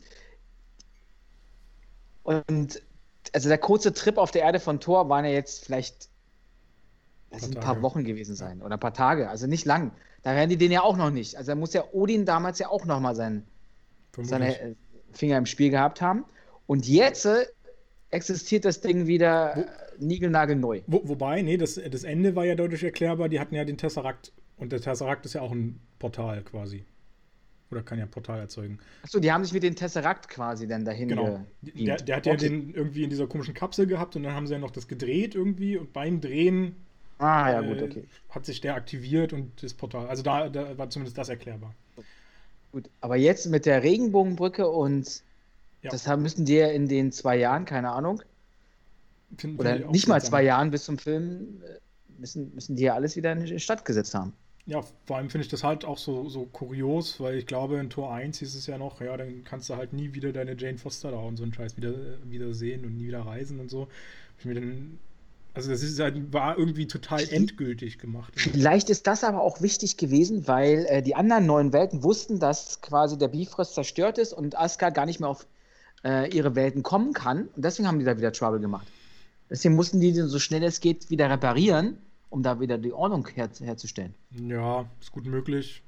Aber wie gesagt, das. Also ich bin ich bei dir, dass es eigentlich das Ding tot war. Ja. Also hätte nie wieder existieren dürfen und jetzt auf einmal ist er wieder da. Es war halt echt, also ich fand wirklich, das war in, im ersten Teil als eine endgültige äh, Prozedur hingestellt und ich hätte mir das immer noch erklären können. Wir haben ja schon im ersten Teil auch gesehen, es gibt Wege nach Asgard und aus Asgard weg, die am Bifrost vorbeigingen. Ich hätte das durchaus äh, akzeptiert, wenn man gesagt hätte, okay, wir ergründen jetzt diese Wege, wir finden diese jetzt raus und können dann dadurch irgendwie reisen. Oder weiß ich nicht, ist Odin nutzt dauerhaft die dunkle Macht, wobei das natürlich ein bisschen seltsam wäre. ähm, um so eine Reisen zu ermöglichen. Aber jetzt einfach so von nichts auf gleich wieder den Bifroster hinzustellen, finde ich auch ein bisschen schäbig. Ja. Kein, war mir. Und sie sind halt auch, auch wieder mal, weil wir das jetzt auch schon zwei, drei Mal heute hatten, einfach nicht drauf eingegangen. Es ist einfach so. Ja, das steht halt einfach. Wird so vorausgesetzt und ist alles wieder wie gehabt. Ja, mhm. und das ist irgendwie nervig. Da fehlt mir dann auch die Verknüpfung zu den Filmen untereinander. Absolut. Weil da, da hätten, muss man unbedingt, finde ich, einen Bezug herstellen. Ja. Also das hätten sie auf jeden Fall besser machen müssen. Naja, äh, genau. Also Loki äh, ist im Dialog mit, mit Odin dann, ähm, wo er quasi nochmal angeklagt wird und äh, letztendlich dann verurteilt wird auf ewige Zeiten im, im, in den Kerkern äh, Asgards zu leben und sonstiges. Ja. Seinen Lebensalltag dort zu verbringen. Ähm, die nächsten paar tausend Jahre. Paar tausend Jahre. Wobei da ja die Frage ist, wird er genauso alt wie äh, ja. der Asgardianer? Oder wird er vielleicht älter oder jünger? Ähm, ist ja nun Wie alt ist er überhaupt? Naja, ich vermute also, mal. Das ist so generell. Grundsätzlich vermute ich mal, dass er so alt wie Thor sein müsste, weil die sind ja, haben ja als Kinder auch schon zusammen gespielt. Also dürfte der auch um die 1500 Jahre. Ja, aber er ist ja eine andere quasi äh, Rasse. Naja, aber der wird ja nicht wie in Hundejahren gerechnet. weißt du das? ähm, also ich gehe jetzt mal von aus, dass er auch um die 1500 sein wird. Und er ist doch, glaube ich, der ältere Bruder, theoretisch. Wenn ich mich jetzt nicht täusche. Also dürfte er noch fünf Jahre älter sein. Nee, er ist der, es, es ist der Jüngere. Loki ist zwischen, also um die 1050 Jahre alt. So jung? 400 Jahre später? Nach, mhm. nach, nach Thor geboren? Das ist aber seltsam. Ja. Bisschen, bisschen sehr seltsam. Ist halt so. Naja, okay. Dann ist er eben nur 1050. so ein junger Spund hier. Deswegen ist er auch noch so frisch im Kopf. Ähm, ja. ähm, genau, Loki äh, wird eingesperrt und wir bekommen so ein bisschen als Zuschauer, was ich ganz sympathisch fand, endlich mal so einen kleinen Eindruck, wie es denn überhaupt in Asgard so das Leben ist. Es gibt immer mal wieder so ein paar Kamerafahrten dann durch die Straßen von Asgard. Ich finde auch die Stadt oder das Land oder wie auch immer wird in einem deutlich pompöseren Licht gezeigt, als wir es schon in Teil 1 gezeigt bekommen haben. Und ähm, ja, so, ich, ich mag das sehr, wenn man so ein bisschen dieses äh, Leben der einfachen Bürger sozusagen mal kennenlernt, auch wenn es mir immer noch viel zu wenig war. Man hätte davon deutlich mehr zeigen können. Ähm, ich finde aber die Gestaltung einfach ganz cool, weil es ja wieder sowas nicht, nicht mystisch ist, sondern mythologisches, sowas altgebackenes, wo du so denkst, äh, damals die Wikinger oder Mittelalter, trotzdem so hochmodern das ist so eine Verknüpfung aus Moderne und, und ähm, Herr der Ringe zum Beispiel. Wobei Herr der Ringe ja eigentlich auch schon sehr modern war von den Fähigkeiten, was die alles konnten, was da alles so abging. Und das, äh, das finde ich, das bedient der Film ganz gut, muss ich sagen. Ja, absolut. Das, äh, das stimmt, ja. Ähm, ich weiß gar nicht, kriegen wir jetzt sonst noch groß was in, in äh, Asgard gezeigt? Das ist glaube ich, nichts Spannendes. Das nächste kommt dann, glaube ich, erst wieder auf der Erde, ne? Ja, wir müssen auch nicht so in die Tiefe reingehen, dass sich Odin wünscht sich natürlich gerne, dass er, weil er weiß, dass Thor noch an ähm, wie heißt sie nochmal? Äh, Jane Foster meinst du? Jane, Jane, genau, an Jane hängt und er sie ja jetzt auch ewig schon nicht mehr besucht hat, weil er zu tun hatte. Was mich auch ein bisschen irritiert hat, er hätte wohl mal in den zwei Jahren, wo er sie nicht besucht hat, hätte er doch mal bei der Erde vorbeischauen können. Ja, vor allem, also den Bifrost gibt es ja wieder. Also. Genau, vor allem entspricht das halt eigentlich auch wieder mal nicht dem ersten Teil, wo er ja gesagt hat, okay, er kann sie nicht besuchen, weil der Bifrost einfach zerstört ist. Ja, ähm, wobei, das kann ja auch nur sein Unwissen gewesen sein, dass es erstmal gar nicht mehr geht. Ja. Und dass es doch wieder hinbekommen haben. Oder hätte es erklären müssen. Aber ich, ich finde Punkt. auch, man hätte da mal einen Urlaubstag einlegen können oder sowas. Und, und auf jeden Fall ähm, wird er so ein bisschen getriggert von Odi, naja, nimm dir doch hier einfach die Lady Sif oder sowas. Die ist gleich vor deiner Nase, ist auch eine coole, coole Socke und ähm, und so ist es ja in den Comics, das hat er ja schon mal gesagt, dass genau. sie ja eigentlich ein Paar sind. Also ich würde jetzt gar nicht mal sagen getriggert, sondern er wünscht es sich regelrecht eigentlich eher, ja, dass er sie haben möchte. Also er möchte keine menschliche, sterbliche Figur dort in seinem, seinen Landen haben. Ist da Rassismus etwa im Spiel? Nicht ist nicht heute Tag des Rassismus? Hm, weiß nicht, gestern war Tag des Glücks, glaube ich. Ja, dann, dann, dann muss ja heute Tag des Rassismus sein. Yin und Yang. Wahrscheinlich. ja. Nee, aber Ähm, okay, da gebe ich, äh, gebe ich dir recht, dass er, dass er eigentlich sagt, Thor, lass mal deine Jane da in Ruhe und äh, konzentriere dich mal auf eine andere Frau, Ja. die deiner würdig ist. So, so ungefähr, ja. Äh, und ich muss sagen, die hätten auch ganz gut zusammengepasst. Also ich mag ja Jane Ja, Foster klar. jetzt nicht so sehr, muss man dazu sagen. Ähm, aber liegt eher daran, dass ich einfach Natalie Portman nicht so leiden kann. Ähm, Mhm.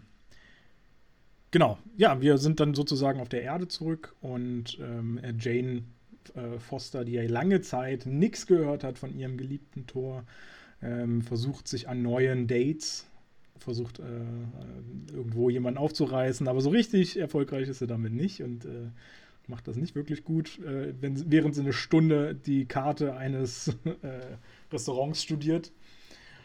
Und äh, Aber so richtig Bock auf das Date hat die ja auch nicht. Also Nee, die hat da, nicht. Entweder hat sie, ist sie super schüchtern oder sie hat halt noch Beklemmungen und hat wie so eine Art schlechtes Gewissen Tor gegenüber, dass sie jetzt jemand anders irgendwie datet. Ich glaube, das ist beides so ein bisschen. Also ich glaube, das Schüchterne kommt allein schon, weil sie so eine Superwissenschaftlerin ist. Die sind ja so ein bisschen prädestiniert dafür, dass die immer so ein bisschen in ihrer eigenen Welt leben und daraus gar nicht ausbrechen können, äh, gedanklich. Mhm. Und äh, zum anderen eben, dass sie trotzdem irgendwie rund um die Uhr immer noch an Tor denkt, auch. Äh, wird, glaube ich, eben auch der Fall so ein bisschen noch sein.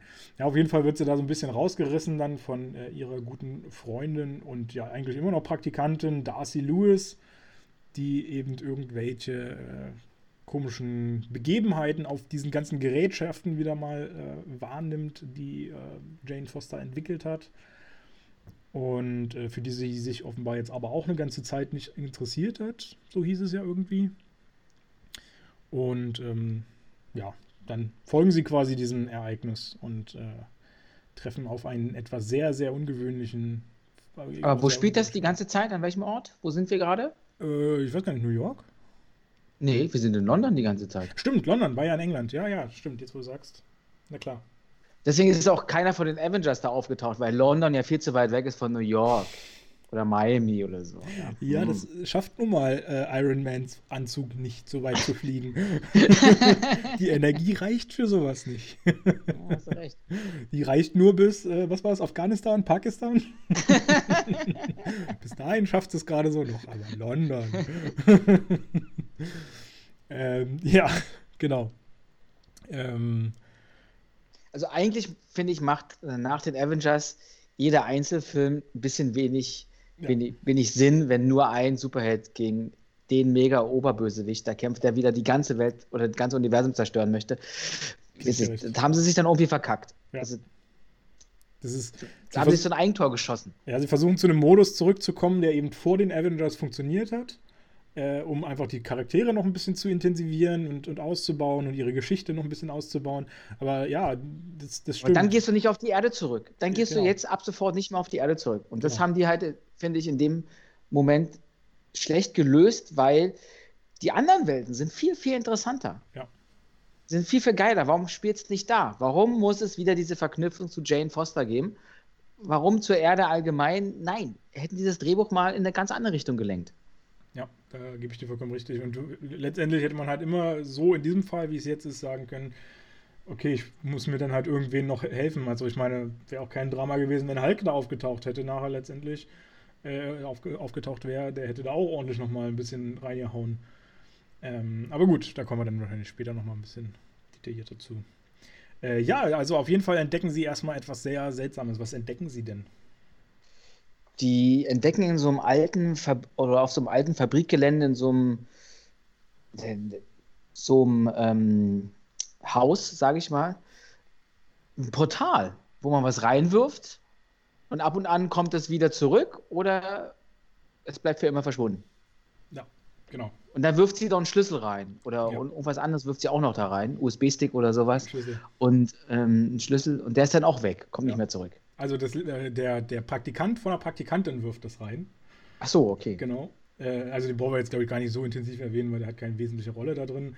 Aber ähm, Darcy Lewis hat sich eben jetzt auch einen Praktikanten. Aber auf jeden Fall ist es eine Bestätigung für ihre Theorie von Jane Foster, dass genau. die Welten miteinander verknüpft sind. Richtig. Durch, durch diese Portale. Ähm, gleichzeitig äh, finden sie auch einen Truck, der quasi von der Kinderhand angehoben und gedreht werden kann. Äh, ich weiß, für den Dreh haben sie da auch ganz spezielle Hydrauliktechnik entwickelt, mhm. äh, die, die das quasi gemacht hat, um diesen, diesen Truck da zu drehen. So schweben ähm, zu lassen. So schweben aussehen zu lassen, genau. Mussten sie dann natürlich noch rausretuschieren sozusagen, aber ähm, ist natürlich auch ganz äh, recht spektakulär. Also das haben die auch nicht so erklärt. Warum gibt es da gewisse Dinge, die da einfach nur schweben, ja. egal wie schwer sie sind? Und, und bei dem anderen, bei dem Portal, wo du was reinwirfst oder selber reingehst oder so, kann ich es nachvollziehen, tauchst an einem anderen Ort wieder auf. Aber warum schweben denn in der Nähe? Die begründen das allein nur mit diesem Oberargument, ja, die Naturgesetze werden auch außer Kraft ja. gesetzt. Also wenn so, wenn die Konvergenz kommt, dann werden, dann werden Portale entstehen und die Naturgesetze werden außer Kraft gesetzt. Das ist das einzige erklärende wissenschaftliche Argument, was, ja. der, was der Zuschauer quasi mit, mit, mit, mitbekommt. Und das ist sehr, sehr mager. Ja, das ist so, wie wenn ich sage, na, ist so. Ja, ja, ja das genau. ist so. Also, weil es im Drehbuch steht. Das ist, das ist mein Hauptargument. Weil es im Drehbuch steht, dann ist das halt so. Also, also darfst du keine Fragen mehr stellen. Also ich meine, grundsätzlich finde ich das immer ein interessantes Argument, weil bei vielen Filmen muss man sagen, ähm, hat einfach der Regisseur eine Voraussetzung geschaffen, wo man als, als Filmkritiker auch sagen muss, okay, das ist eine Welt, die hat er so erschaffen, die wollte er so haben und das ist so ak zu akzeptieren.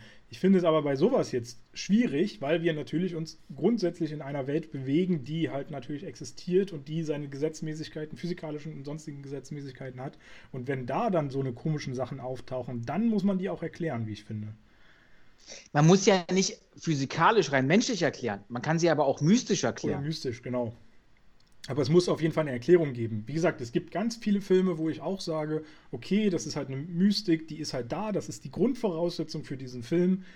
Da Harry Potter zum Beispiel, da erklären die auch nicht, wo kommt das alles her. Aber das kann man, kann man akzeptieren. Genau, genau. Ähm, ja, und deswegen gebe ich dir vollkommen recht. Das äh, fehlt hier mal wieder komplett äh, in diesem, diesem Fall. Aber trotzdem finde ich diese Szene auch wieder mal ganz charmant, als sie da die Sachen immer reinwerfen und dann eben das auch mit dem Schlüssel kommt, was du sagst. Und auf einmal kommt der Schlüssel nicht mehr zurück. ähm, und äh, wie sie da so ein bisschen Spaß haben mit dieser, äh, mit dieser Sache, wo sie da alles durchwerfen. Wobei es auch so ein bisschen seltsam ist, dass da plötzlich das Portal immer an einer Stelle ist und später im Film taucht es irgendwie an allen Ecken auf und verschwindet wieder und dann ist es wieder da und verschwindet wieder und naja, vielleicht sind es ja auch alles mehrere Portale. Ja. Das also das, das, taucht mal hier eins auf, dann taucht mal da eins auf. Das, das auch wieder so sehr, schon, das ist sehr, sehr zufallsbedingt wieder das Ganze. Naja, weil, weil die Konvergenz ja wirklich nur, wenn ich das richtig rausgehört habe, acht Minuten existiert, wo quasi die parallel übereinander stehen, die paar Planeten. Ja, gut, aber zu dem Zeitpunkt Welten. ist ja die Konvergenz eigentlich noch gar nicht. Die kommt ja, die, erst später. Genau, genau. Das ist schon der, der, Vorbote der Konvergenz. Und da entstehen dann so kleine Portale und so ein paar, das, das halt in Mini. Mhm. So würde ich das jetzt interpretieren. Ja, ja, durchaus. Naja, auf jeden Fall. Die Nebenwirkungen einer bevorstehenden Konvergenz. Genau. So ungefähr, kann man das sagen. Auf jeden Fall wird äh, ein Portal noch sehr interessant, weil sie, sie stößt trotzdem, stößt auch noch auf eins, was ich aber auch ein bisschen seltsam fand, ähm, wo Jane Foster nachher hineingesogen wird. Jetzt frage ich mich aber, warum wird sie hineingesogen? Mhm. In den anderen Portalen hat ja nie ein Sog oder so stattgefunden eigentlich. Ja, weil die Naturgesetze außer Kraft gesetzt werden. Das eine das saugt, das eine pustet, das andere macht gar nichts. Das genau. eine hilft dir bei den Hausaufgaben machen, das andere Portal, weiß nicht, macht deine Steuererklärung, kocht dir ein bisschen was. Also die Portale haben so unterschiedliche Fähigkeiten. Richtig, und das Drehbuch sagt es halt. da steht drin. äh, genau. Also Jane wird reingesogen und landet plötzlich in einer anderen Welt. Ähm, ich weiß gar nicht mehr, war das Svartalfheim, wo sie da gelandet ist? Ey, keine Ahnung. Die sagen ja am Anfang, der Aether, der, der Aether, der, das Eiter wird, ähm, der Eiter wird, äh, der wird jetzt versteckt. Aber wo, sagt oh, ja niemand. Ich habe keine Ahnung. Der Eiter wird versteckt. Oh. Nicht schön. Der Äther ist irgendwo versteckt, ja. Wo? Äh, keine Ahnung. Ja, irgendwo, wo es keine Menschenseele oder keine dieser 10 Millionen Seelen, die. Äh, Muss ja auf einer von den neuen Welten sein oder ganz woanders. Aber es muss ja was mit den neuen Welten so zusammenhängen, wegen der Konvergenz, wegen den Portalen, weil die ja nur unter sich kommunizieren. Genau. Ich weiß halt auch immer noch nicht so richtig, sind die neuen Welten unser Universum oder sind die ein Teil des Universums? Nein, das ist Eigentlich ein Teil, ist ein Teil, ne? genau. Teil. Weil äh, die anderen Filme spielen ja dann abseits von Das ist quasi wie eine, wie eine Galaxie für sich, würde ich jetzt mal so behaupten. Ja, wahrscheinlich, genau. Ähm, genau, also ich gehe auch mal davon aus, dass diese. Also sie hat jetzt ein Saugportal erwischt. Ein Saugportal. Sehr schön, ja. Gut, schreiben wir wieder eine FSK 16 eine, eine ähm, sie hat ein Saugportal erwischt, sie wird reingezogen, äh, sie findet sich auf einer komischen Welt wieder, wo sie fast von einer Klippe stürzen würde. Und ich weiß nicht, ob sie, dass da überhaupt Luft existiert, dass sie atmen kann, aber egal. Das Ding habe ich mir tatsächlich auch das schon. Das ist überall, das ist überall, können die atmen. Ja, und, das habe ich mir auch noch aufgeschrieben, das hätte ich nämlich auch noch definitiv heute gebracht. Die reisen so viel durch die ganzen Galaxien da in diesem Film mir dachte, also wirklich, ihr versucht es in einer realen Welt zu erzählen. Ihr versucht klarzumachen, dass Iron Man und sowas, wenn sie da durch so ein komisches Portal ins Universum fliegen, plötzlich absterben sozusagen. Und Jane Foster braucht keine Atemmasken und so ein Scheiß. Also, naja. Ich meine, ich akzeptiere, dass dieses Svartalfheim vielleicht auch eine Atmosphäre hat, auf der man atmen kann. Aber alles dazwischen wo sie dann noch so im Laufe des Films ich, unterwegs sind. Aber ich kann mir ja nicht, also Svartalfheim ist ja eigentlich so, der Heimatplanet kann man ja nicht sagen, weil die Dunkelelfen gab es ja schon vor der Entstehung des Universums. Genau. Und Svartalheim ist ja ein, eine Welt der neuen Welten. Das muss ja dann mit der Entstehung des Universums erst existieren. Aber trotzdem ist das quasi, im Film wird es so erwähnt von diesem Malekith, dass, dass es so ihr Heimatplanet ist. Tja, ich weiß auch Oder ihr Zufluchtsplanet, wo die sich halt niedergelassen haben. Ja, vielleicht haben sie sich da mal kurz eingemietet. Und, und, und, und, und da war ja auch der Kampf am Anfang gegen Bohr, König Bohr, Odins Vater. Das war auf dem Planeten? Bist du sicher? Weil der wollte der wollt ja von dort aus quasi dann die Konvergenz nutzen. Ich, ah, okay. ähm, oder war das, ich glaube, ich glaube ja. Ich glaube, das war der Planet. Ja gut, aber dann wird. Weil, weil ja, weil später im Film taucht er, geht er ja nochmal zu diesem Planeten zurück und äh, da sind ja auch die ganzen Überreste der Raumschiffe. Also okay, der wird ja, ja von seinem Planeten aus das steuern. Der wird ja von, der fliegt, der muss ja nicht zu, zu einem fremden, eine fremde Welt oder, fremden Planeten. Ja, okay, aber dann wäre quasi die Theorie schon sofort widerlegt. Äh, dann ist Jane Foster auf jeden Fall nicht auf Svartalfheim gelandet. Weil das macht glaube ja ich nämlich auch nicht, dass der da versteckt wurde. Genau, weil das macht ja keinen ja. Sinn, auf dem eigenen Planeten, wo der ursprünglich war, den einfach nur 20 Meter weiter zu verstecken. ja, genau. ähm, okay, dann, werden wir, dann erfahren wir das einfach wahrscheinlich nicht. Oder, das ist doch so, ähm, sei dein, wie war der Spruch? sei deinem Freund irgendwie nah, aber deinem Feind noch näher. Ja, ja, natürlich. Also der Feind rechnet ja gar nicht damit, dass der 20 Meter weiter deiner Erde verbuddelt ist, sag ich mal, in irgendeiner Höhle. Richtig. Ja, das kann natürlich äh, sein. Und wenn ich mich daran erinnere, wie ich jetzt zu Hause manchmal suche, meine, weiß ich nicht, wenn ich eine Schere suche oder sowas, die liegt 20 Zentimeter vor mir und ich suche aber fünfmal alle Schränke durch, die ich in äh, meinem ganzen Haus, in meiner ganzen Wohnung hier habe. Ähm, in deiner ganzen Villa. In meiner ganzen Villa. Ich, jetzt kann ich es ja zugeben. Es hören so viele in diesem Podcast, dass ich mir letztens gerade eine Villa gekauft habe. Ja, habe ich von Spahn abgekauft ja. übrigens. ich dachte, du hast dir die Villa nachgebaut von äh, Tony Stark. ja, die in kommt meinem... dann als nächstes. Ah, so, okay. ähm, genau, ja, du, ja, vielleicht ist das die Theorie dahinter. Nein, ich weiß es nicht. Äh, auf jeden Fall wird es dann vermutlich doch nicht Svartalfheim sein, wo Jane Foster hintransferiert wird. Auf jeden Fall landet sie dort, wo der Äther ist und findet diesen quasi, findet diesen Stein, wo der eingequetscht ist sozusagen. Und wie auch immer es passiert, dass der aktiviert wird, wahrscheinlich einfach nur, dass sie da ist, keine Ahnung, äh, geht auf einmal der Äther in sie über. Kann man das so sagen? Ja, wahrscheinlich. Ja, ja. eigentlich. Also richtig anfassen tut sie sowas sehe, aber, aber sie geht sie nicht oder sie geht halt aber näher ran, glaube ich. Ja, sie geht schon dann, näher ran, dann, aber so richtig anfassen. Wird, wird sie geschnappt von ihm. Ja, finde ein bisschen seltsam, wie das äh, gezeigt wurde und, und ja, wie gesagt, es fehlt so ein bisschen, warum der jetzt aktiv, aktiv ist oder ich weiß es nicht. Und die standen ja in, in der Einführungsszene, standen die ja auch so nah zu dem Äther wie sie jetzt letztendlich. Und da ist der ja nicht irgendwie übergegangen an diese Person. Mhm. Deswegen wieder mal eine Stelle, die so ein bisschen dünn war. Ähm, tatsächlich sollte sie ursprünglich dadurch auch der dritte Bösewicht werden. Und oh, schade. Im Verlauf des Films wohl auch Svartalfheim zerstören, habe ich gehört. Als, also war so eigentlich der, die Intention dahinter. Aber das mhm. haben sie einfach nicht machen wollen, weil sie eben äh, den Fokus weiterhin auf Malekith halten wollten und äh, Malekith deutlich mehr ähm, Stärke quasi verpassen wollten. Aber ich könnte mir den auch, ah, okay. könnte sie auch gut als dritten Bösewicht vorstellen können. Ja, wäre cool, cool, gewesen. Ähm, ja, gleichzeitig muss Thor feststellen, dass seine große Liebe nicht zu sehen ist. Weil, also, äh, unser, unser lieber äh, Heimdall, Heimdall, der kann ja 9 Millionen, nee, 10 Millionen Seelen, glaube ich, in neun, neun Welten. Irgendwie sowas. Ja, auf jeden Fall. Milliarden, glaube ich. Milliarden, genau, ja. Ähm, oder noch mehr, ich weiß gar nicht mehr. Und äh, auf jeden Fall ist genau in dem Moment, ausgerechnet in dem Moment, ja. als die miteinander quatschen, ist dann ausgerechnet diese Seele gerade nicht zu sehen von äh, Jane Foster. Ja, sie ist da, aber auch nicht da. Ja, ja, irgendwie so. Also sie, ist auch, sie war nicht mal auf der Erde.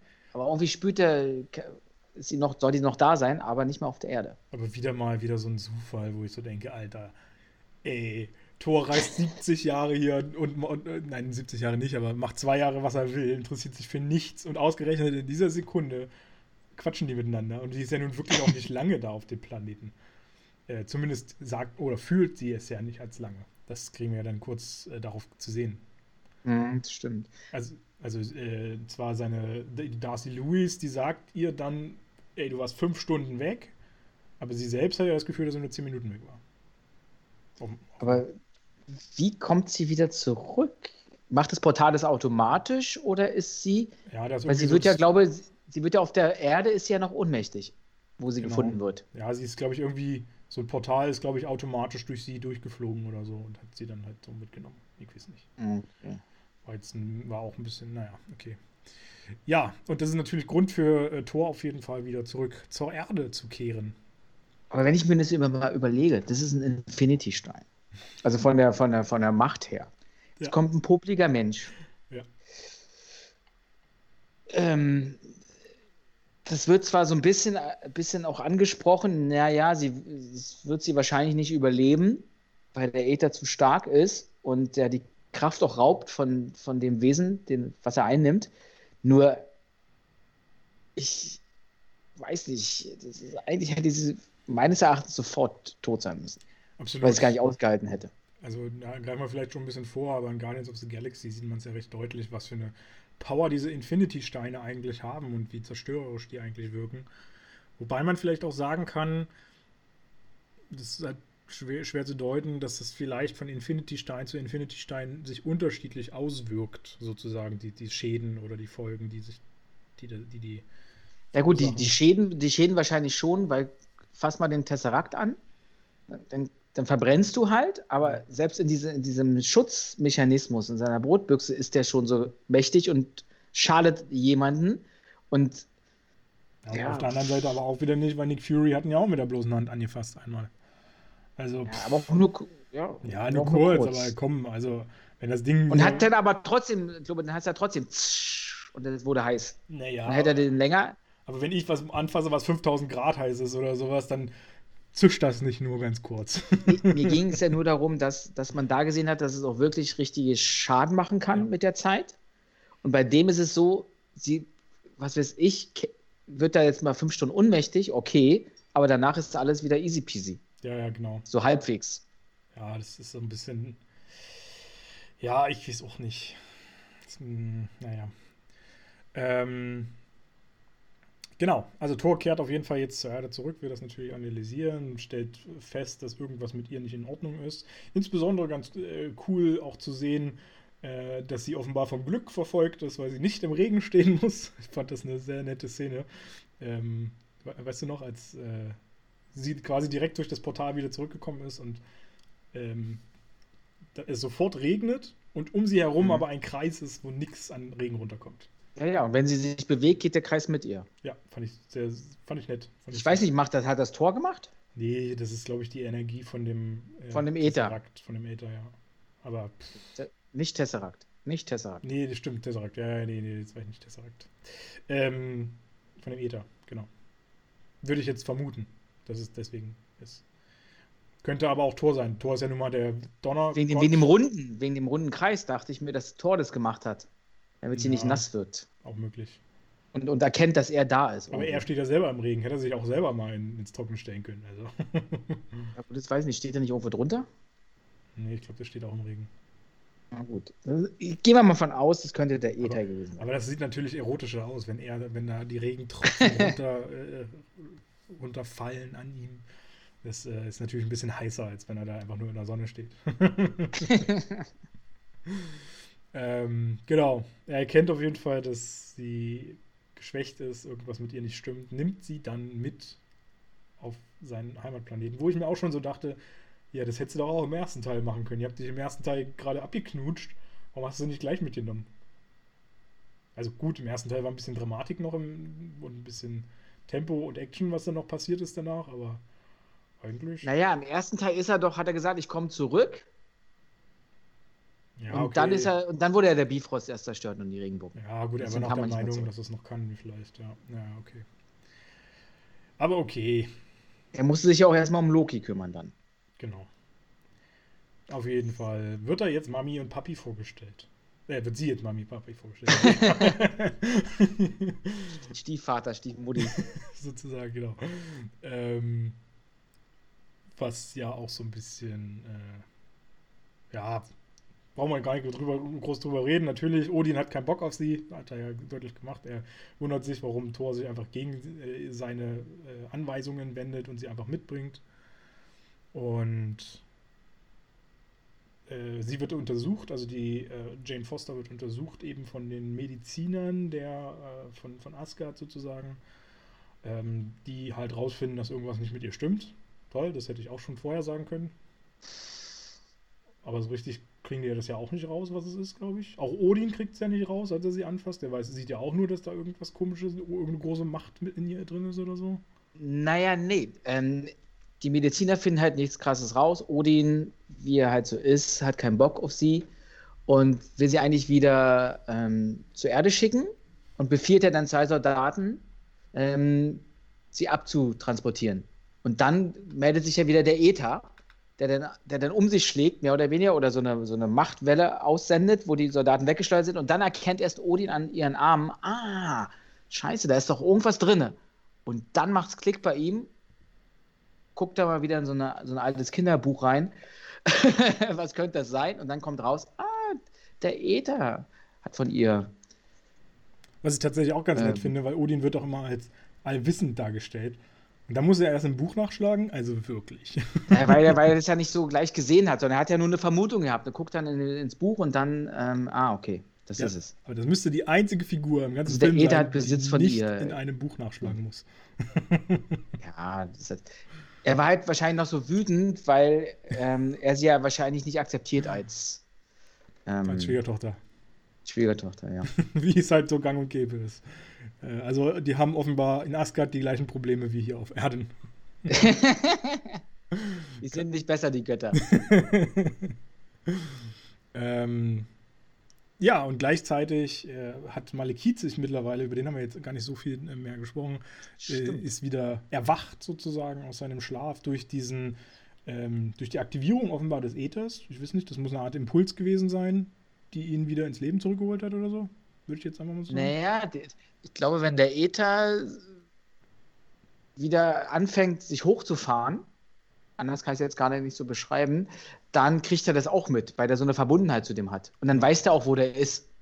Ja, genau. Entweder so oder das ist halt begründet darin, dass eben die 5000 Jahre fast um sind. Er hat halt seine Uhr, seinen Wecker gestellt quasi. naja, aber er sagt ja selber, ah, der Äther ist erwacht, wir müssen jetzt, äh, und, dann, und dann weiß er ja auch gleich, wo er ist. Ja, vielleicht, also vielleicht fühlt er das und erwacht ist er aber, weil die Wecker geklingelt hat. Ja, kann hat. auch sein. Ähm, ja, ich finde es auch. Ähm, der Jamba-Sound ist losgegangen. Vor 5000 Jahren nennen. Genau. ding, ding, ding, ding, ding, ding, ding.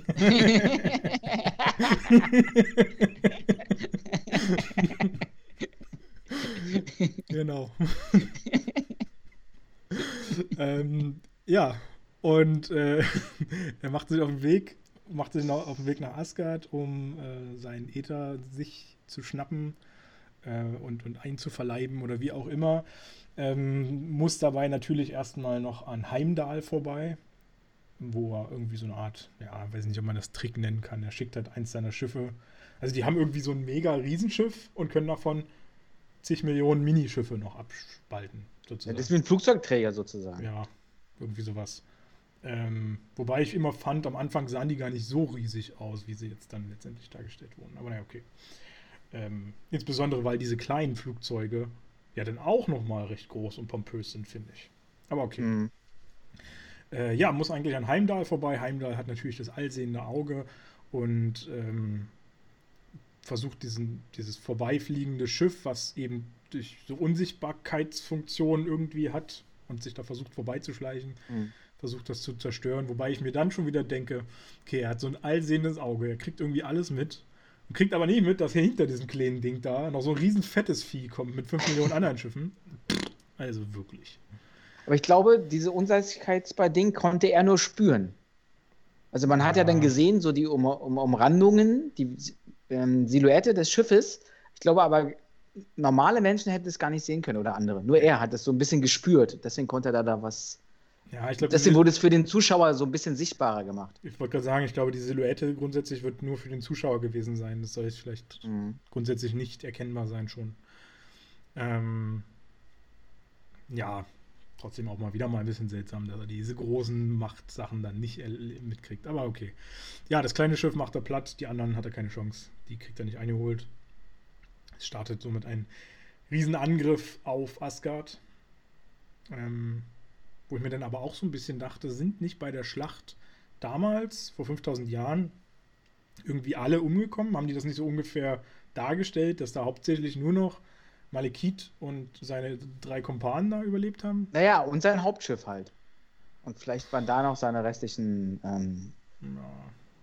Krieger drin. Witzigerweise übrigens, habe ich vorhin gar nicht erwähnt, äh, wurden in dieser Eröffnungsschlacht äh, gab es nur drei Schauspieler quasi, die das gemacht haben. Alles andere waren alles CGI-Figuren, die nur eingesetzt wurden. Ähm, äh, kleine, kleine nette Anekdote noch nebenbei.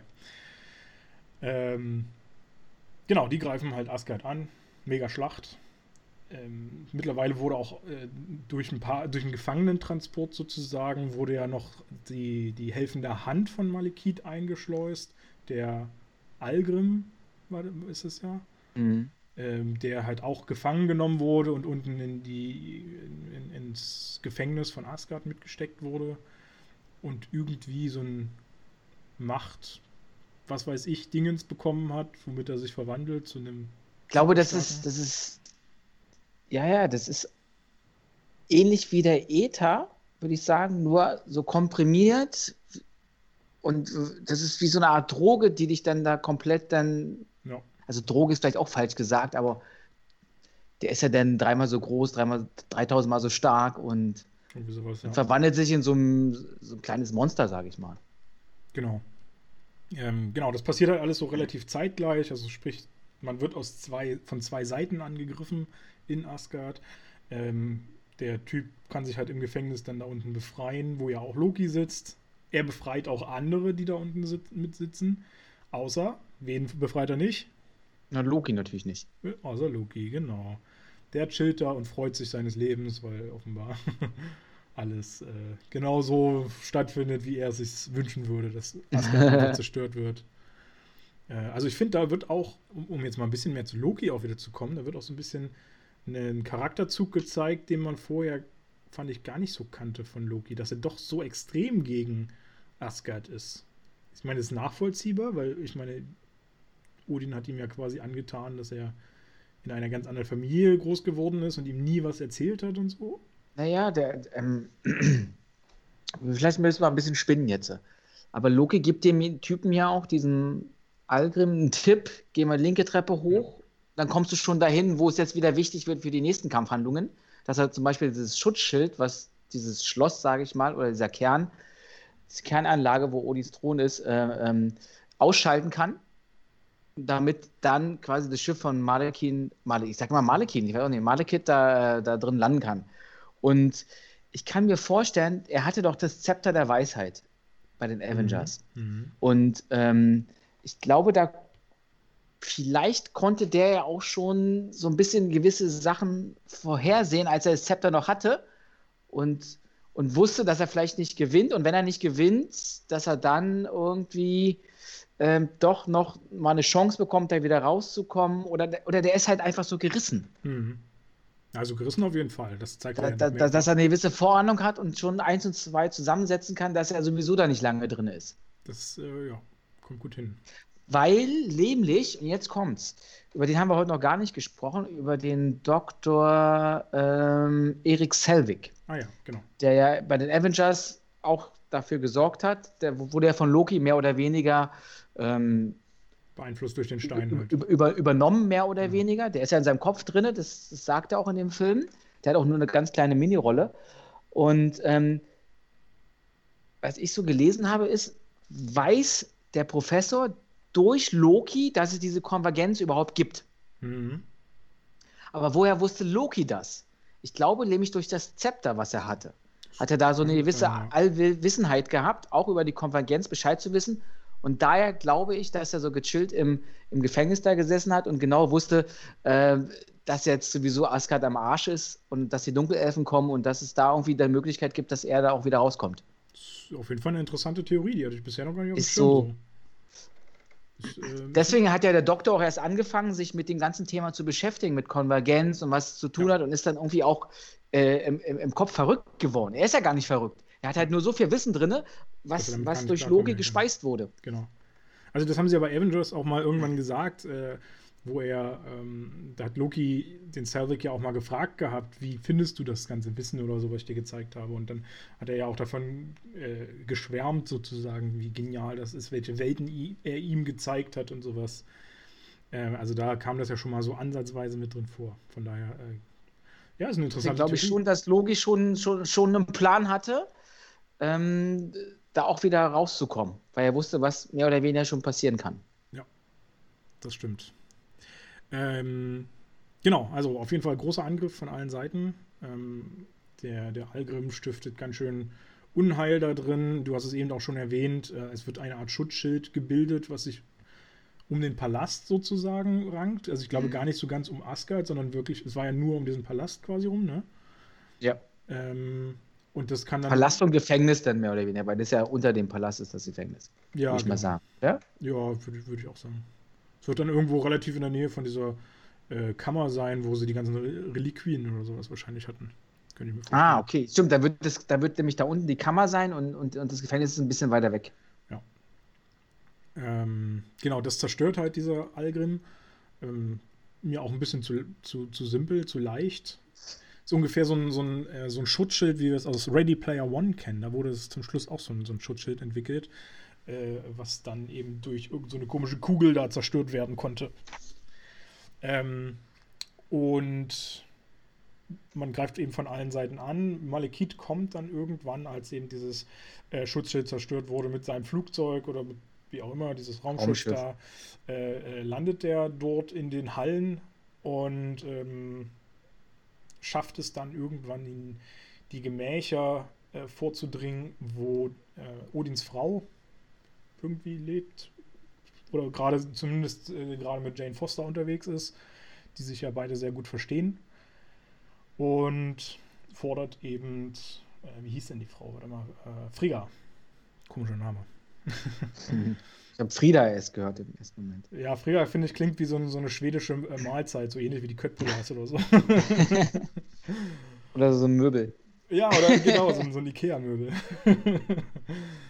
ähm, Genau, und Malekith fordert eben von Frigga die Freigabe sozusagen von, von Jane Foster, dass er sich sein Äther aus ihr rausholen kann oder was weiß ich. Und das Ganze soll natürlich verhindert werden. Und ich finde, Frigga kommt richtig gut rüber auf einmal. Die, die haut ja richtig was raus dann auf einmal an, an äh, Kampfkunst. Ja, kann gut kämpfen. Echt gut kämpfen. Ich war sehr beeindruckt. Ähm, sah gut aus. Und äh, naja, durch einen Trick kommt er aber nicht da, äh, daran, weil letztendlich steht gar nicht Jane Foster vor ihr, sondern nur ein Abbild, so wie es ja Loki auch immer basteln kann. Deswegen haben die beiden auch eine Verbundenheit zueinander, weil die sich auch ähneln in ihren Fähigkeiten. Ja, wobei ich mir dann so denke, woher haben ausgerechnet die beiden? Also entweder, okay, ich verstehe, dass die Frigga vielleicht die Fähigkeiten hat, weil sie eine Asin ist, aber woher hat dann Loki diese Fähigkeit? Oder umgekehrt, wenn Loki die hat, weil er ein Eistypi da ist, warum hat dann ausgerechnet Frigga die auch? Ja, okay, das wird halt nicht erklärt. Also grundsätzlich eine, eine biologische Komponente gibt es ja nicht, die sie verbindet miteinander. Nee, das stimmt. Aber das geht wahrscheinlich über Völker hinaus, diese Fähigkeit. Der eine hat der andere nicht. Ja. Äh, wer weiß. Wäre vielleicht auch manchmal gar nicht äh, schlecht, wenn ich das auch hätte. Könnte ich irgendwen in eine Uni setzen von mir. ähm, genau, also dieses Abbild, äh, da erkennt Malekith, äh, dass er nicht. Wo, wobei ich dann auch ein bisschen komisch finde, Malekith wird auch angezogen von diesem Äther. Da ja, muss er genau. doch spüren, dass das nicht vorher äh, vor, vor, ihr bestehende äh, Jane Foster diesen Äther in sich hat, sondern mhm. einfach nur ein mhm. Abbild ist. Aber wo ist sie denn in der Zeit? Nebenan. Ist sie hinterm Vorhang? Vielleicht ist sie ja hinter der Illusion. Einfach nur zwei Meter dahinter und deswegen spürt das. Nee, das war ich weiß es auch gerade nicht. Waren schon noch ein Stückchen in die andere Richtung. Also sie war schon irgendwie quasi im Raum oder so ein bisschen in der Nachbarkammer oder so ein Quark. Äh, also sie war zumindest präsenter in der Gegend, aber ja, okay. Nicht so da, wo dieses Abbild war. Das stimmt auch. Ein bisschen seltsam. Naja, was hat das zur Folge? Dass ähm, er sauer ist und Algrim sie dann tötet. Richtig. Absticht. Also die Frigga. Ja, genau. Wohlgemerkt, ja. Äh, ja, und ich finde daraufhin also dann taucht relativ schnell Thor auf, der das ja irgendwie auch mitgekriegt hat, bla, äh, und verjagt die sozusagen. Wobei ich mir das dachte, okay, die sind jetzt aber ein bisschen schnell dann abgehauen. Also ich meine, wenn Malekith auch so mächtig ist, dann hätte er ja schon irgendwie wahrscheinlich auch das anders noch angehen können oder. Ich glaube, ohne den Äther ist er gar nicht so mächtig. Ja, aber das war mir ein bisschen zu schnell, die Flucht. Und, und auch wie schnell der dann auf einmal in diesem Raumschiff drin war und so, das ging ja alles in Bruchteilen von Sekunden. Das war ja wirklich. Ja, das, ich weiß so gar nicht, wo das hergekommen ist, weil eigentlich seins ist ja noch ja. in, der, in der Thronkammer drin. Ja, kann ja nur sein, dass da eins auf ihn gewartet hat oder so. Also, ja, da muss eins auf ihn gewartet haben. Und das kann ja jederzeit da geparkt worden sein. Naja, und, aber ich meine, wir haben ja auch schon mal gehört, wie schnell der Hammer fliegt. Haben wir in den äh, Avengers, ja. glaube ich, schon mal erläutert. Und dann schafft es der Hammer nicht, den, die einzuholen und so. Ja, weil die sich ja dann tarnen und wahrscheinlich ähm, eine Kehrtwendung machen oder ein bisschen, ein bisschen aus der Schussbahn gehen. Naja, naja auf jeden Fall kann Mal Malekith fliehen. Ähm, er kriegt aber noch eine äh, Verbrennung von Thor versetzt im Gesicht. Durch den Blitz, der ihn trifft. War das in dem Moment? Hm, in dem Moment kriegt er noch eine mit. Ja. Er ist jetzt gebrandet. Ja, der Arme. Tut mir ja sehr leid. ich glaube, ähm, Thor war auch richtig sauer. Der hat die beide platt gemacht, egal ja, wie. Klar. Deswegen also, wollen die so schnell wie möglich da abhauen. Die, die Verbindung zur Mutter ist ja, glaube ich, ja, da kannst du auf jeden Planeten gehen. Die ist immer die größte wohl, schätze ich mal. Und von daher, wenn dann, wenn jemand deine Mutter umbringen würde, würdest du wahrscheinlich auch mit dem Hammer schmeißen. wenn wir ein Raumschiff fliegen, äh, flüchten würde, dann würde ich auch mit dem Hammer hinterher. Absolut. Und Blitze schmeißen. Ähm, ja, ich muss sagen, dann kommt, eine, kommt ein sehr schöner Part oder ein sehr, sehr berührender Part auch, weil natürlich die Mutter, wie gesagt, ist tot, äh, alle trauern, alle äh, finden das schrecklich und ich finde dieses ganze Beerdigung, äh, Sterbensszenario da finde ich eigentlich sehr, sehr schön visuell aufgearbeitet. Hm. Ähm, Hat wirklich so an Herr der Ringe erinnert. Ja, genau, stimmt. Man, man packt die ja auch, die Toten dort offenbar in diese Boote äh, die dann äh, aufs, aufs, Wasser gelegt werden und dann auch mit einem Pfeil äh, draufgeschossen wird, damit die Boote angezündet werden. Und dann werden ja offenbar die Seelen zu Sternen oder was, oder Sternenstaub. Sternenstaub. Mhm. Und ähm, ich fand es auch tatsächlich sehr, sehr schön, dass man, also man hat ja das Boot mit der Mutter quasi vorausgeschickt Und dann hat man aber in einem kurzen, in einer kurzen Sequenz gesehen, wie dann aber noch hunderte Boote dahinter lagen. Dass man also quasi nicht einfach die Leute vergessen hat, die dann alle abgeschlachtet wurden da in, in Asgard, mhm. sondern die eben auch alle mit auf die Reise geschickt wurden. Fand ich auch äh, sehr, sehr gut. Allerdings frage ich mich so ein bisschen, wofür jetzt diese Lichtkugeln da noch waren. Die haben jetzt, also die dann noch extra hochgeschickt wurden, so ein bisschen wie diese chinesischen Laternen. Aber waren es nicht die Pfeile, die dann auf die Boote getroffen sind, dass die auch nee. angezündet werden? Also die Pfeile die sind nochmal extra und danach, die haben irgendwie so. auch alle noch so eine Lichtkugel in der Hand gehabt. Ähm, und die sind dann nochmal in die Luft geflogen, wie diese chinesischen Laternen, die, dann, die man da so. Vielleicht sind das so wie, wie so Abschied nehmen von den Seelen, dann fliegt man. Ja. Ja, gut, ist, äh, dadurch, dass das ein Ritual offenbar ist, finde ich, ist das ein akzeptables Ding, wo man sagen kann, ja, macht man. Und es war ja, wie gesagt, sah ja ganz gut aus. Ähm, genau, in dem Moment, wo sie nämlich eigentlich diesen Wasserfall runterstürzen würden, der ja das Ende der Welt sozusagen markiert, ähm, steigen dann die Seelen auf. Und zu dem Wasserfall kann ich nämlich noch sagen, das ist eine Aufnahme aus Island, ähm, wo es diesen Wasserfall quasi gibt. Ich weiß jetzt nicht mehr, wie der sich schimpft.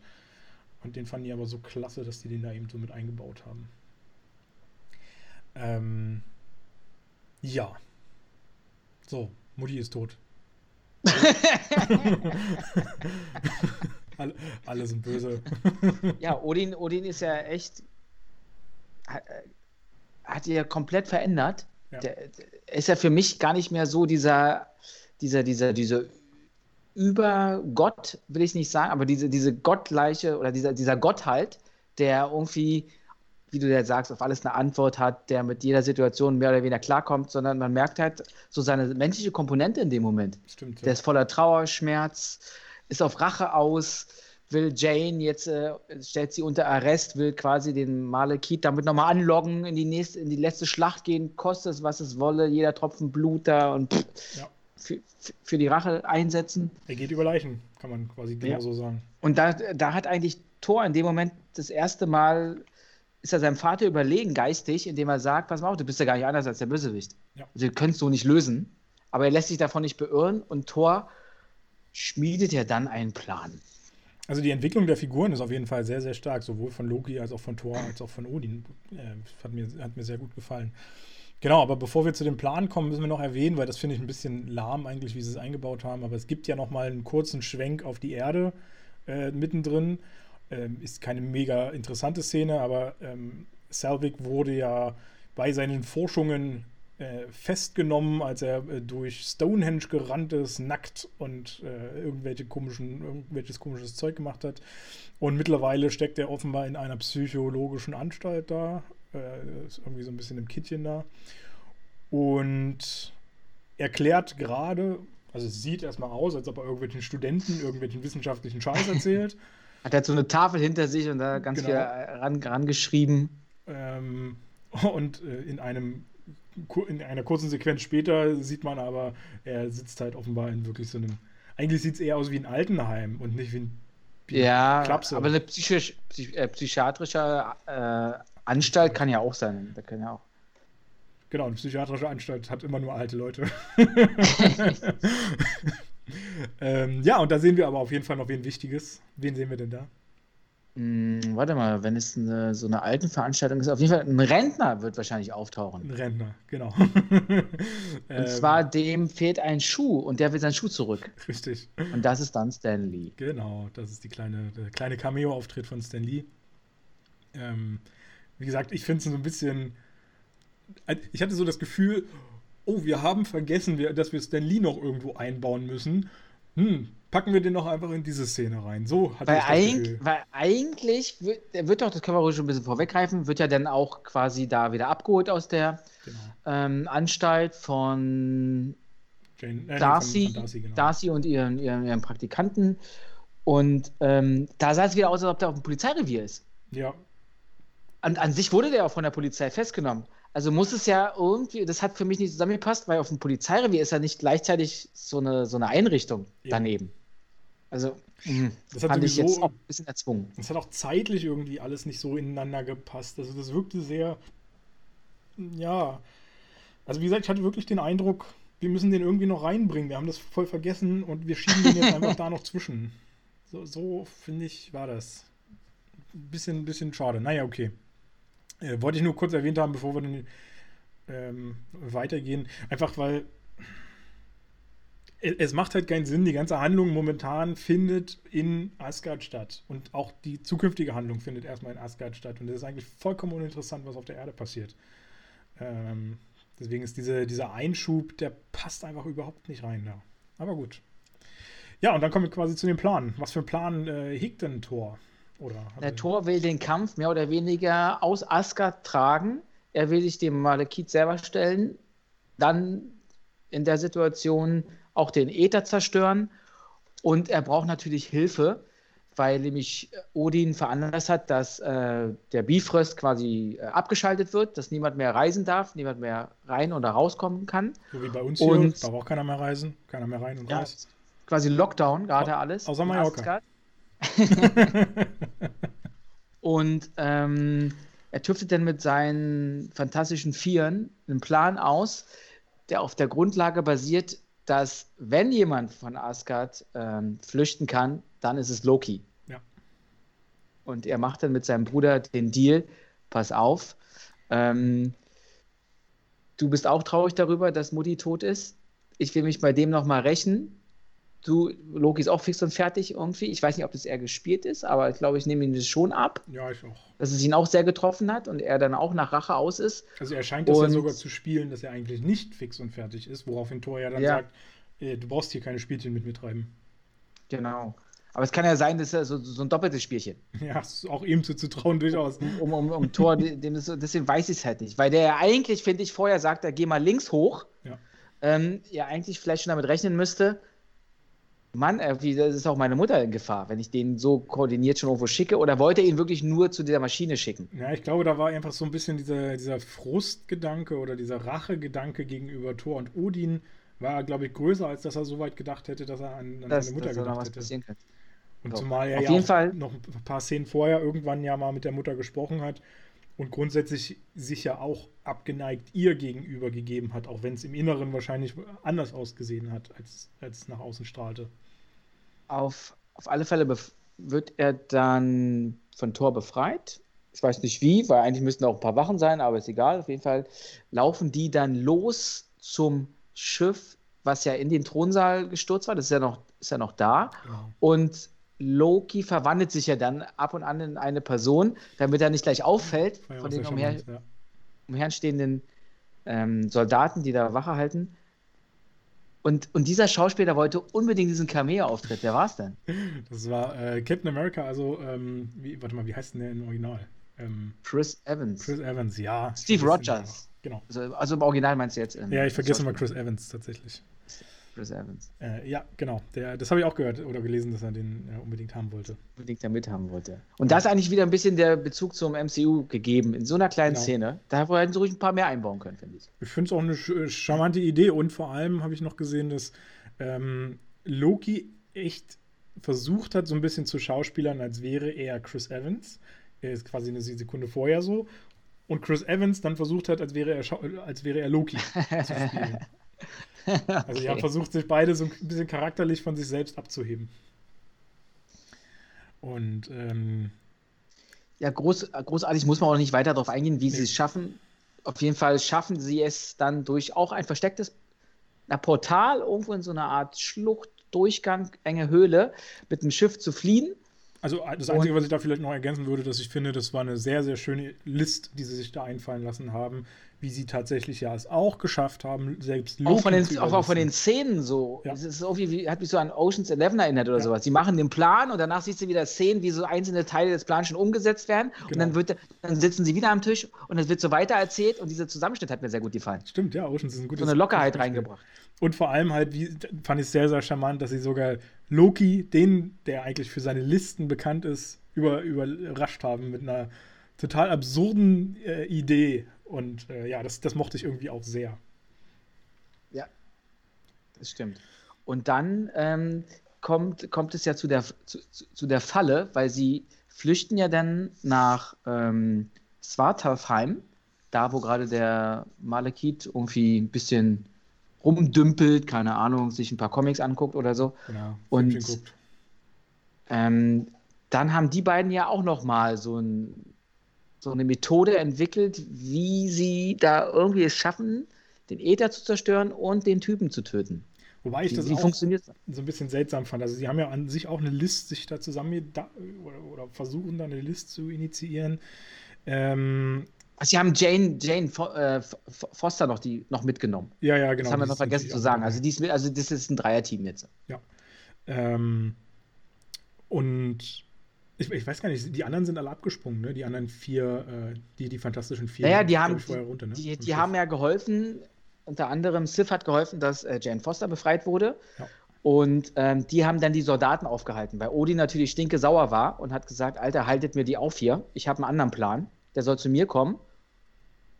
Und sie haben ja eigentlich Hochverrat in dem Moment Ja. betrieben. Wohlgemerkt, ohne, eine ein, äh, ohne einen einzigen Soldaten zu töten. Ich meine, wir sehen nicht den Kampf von Sith, aber grundsätzlich hat, haben äh, die vier keinen einzigen Soldaten, weil das ja nun mal sozusagen ihre Brüder ja sind, haben sie nicht einen einzigen getötet. Sie haben sie halt nur Genau, nur aufgehalten. Genau.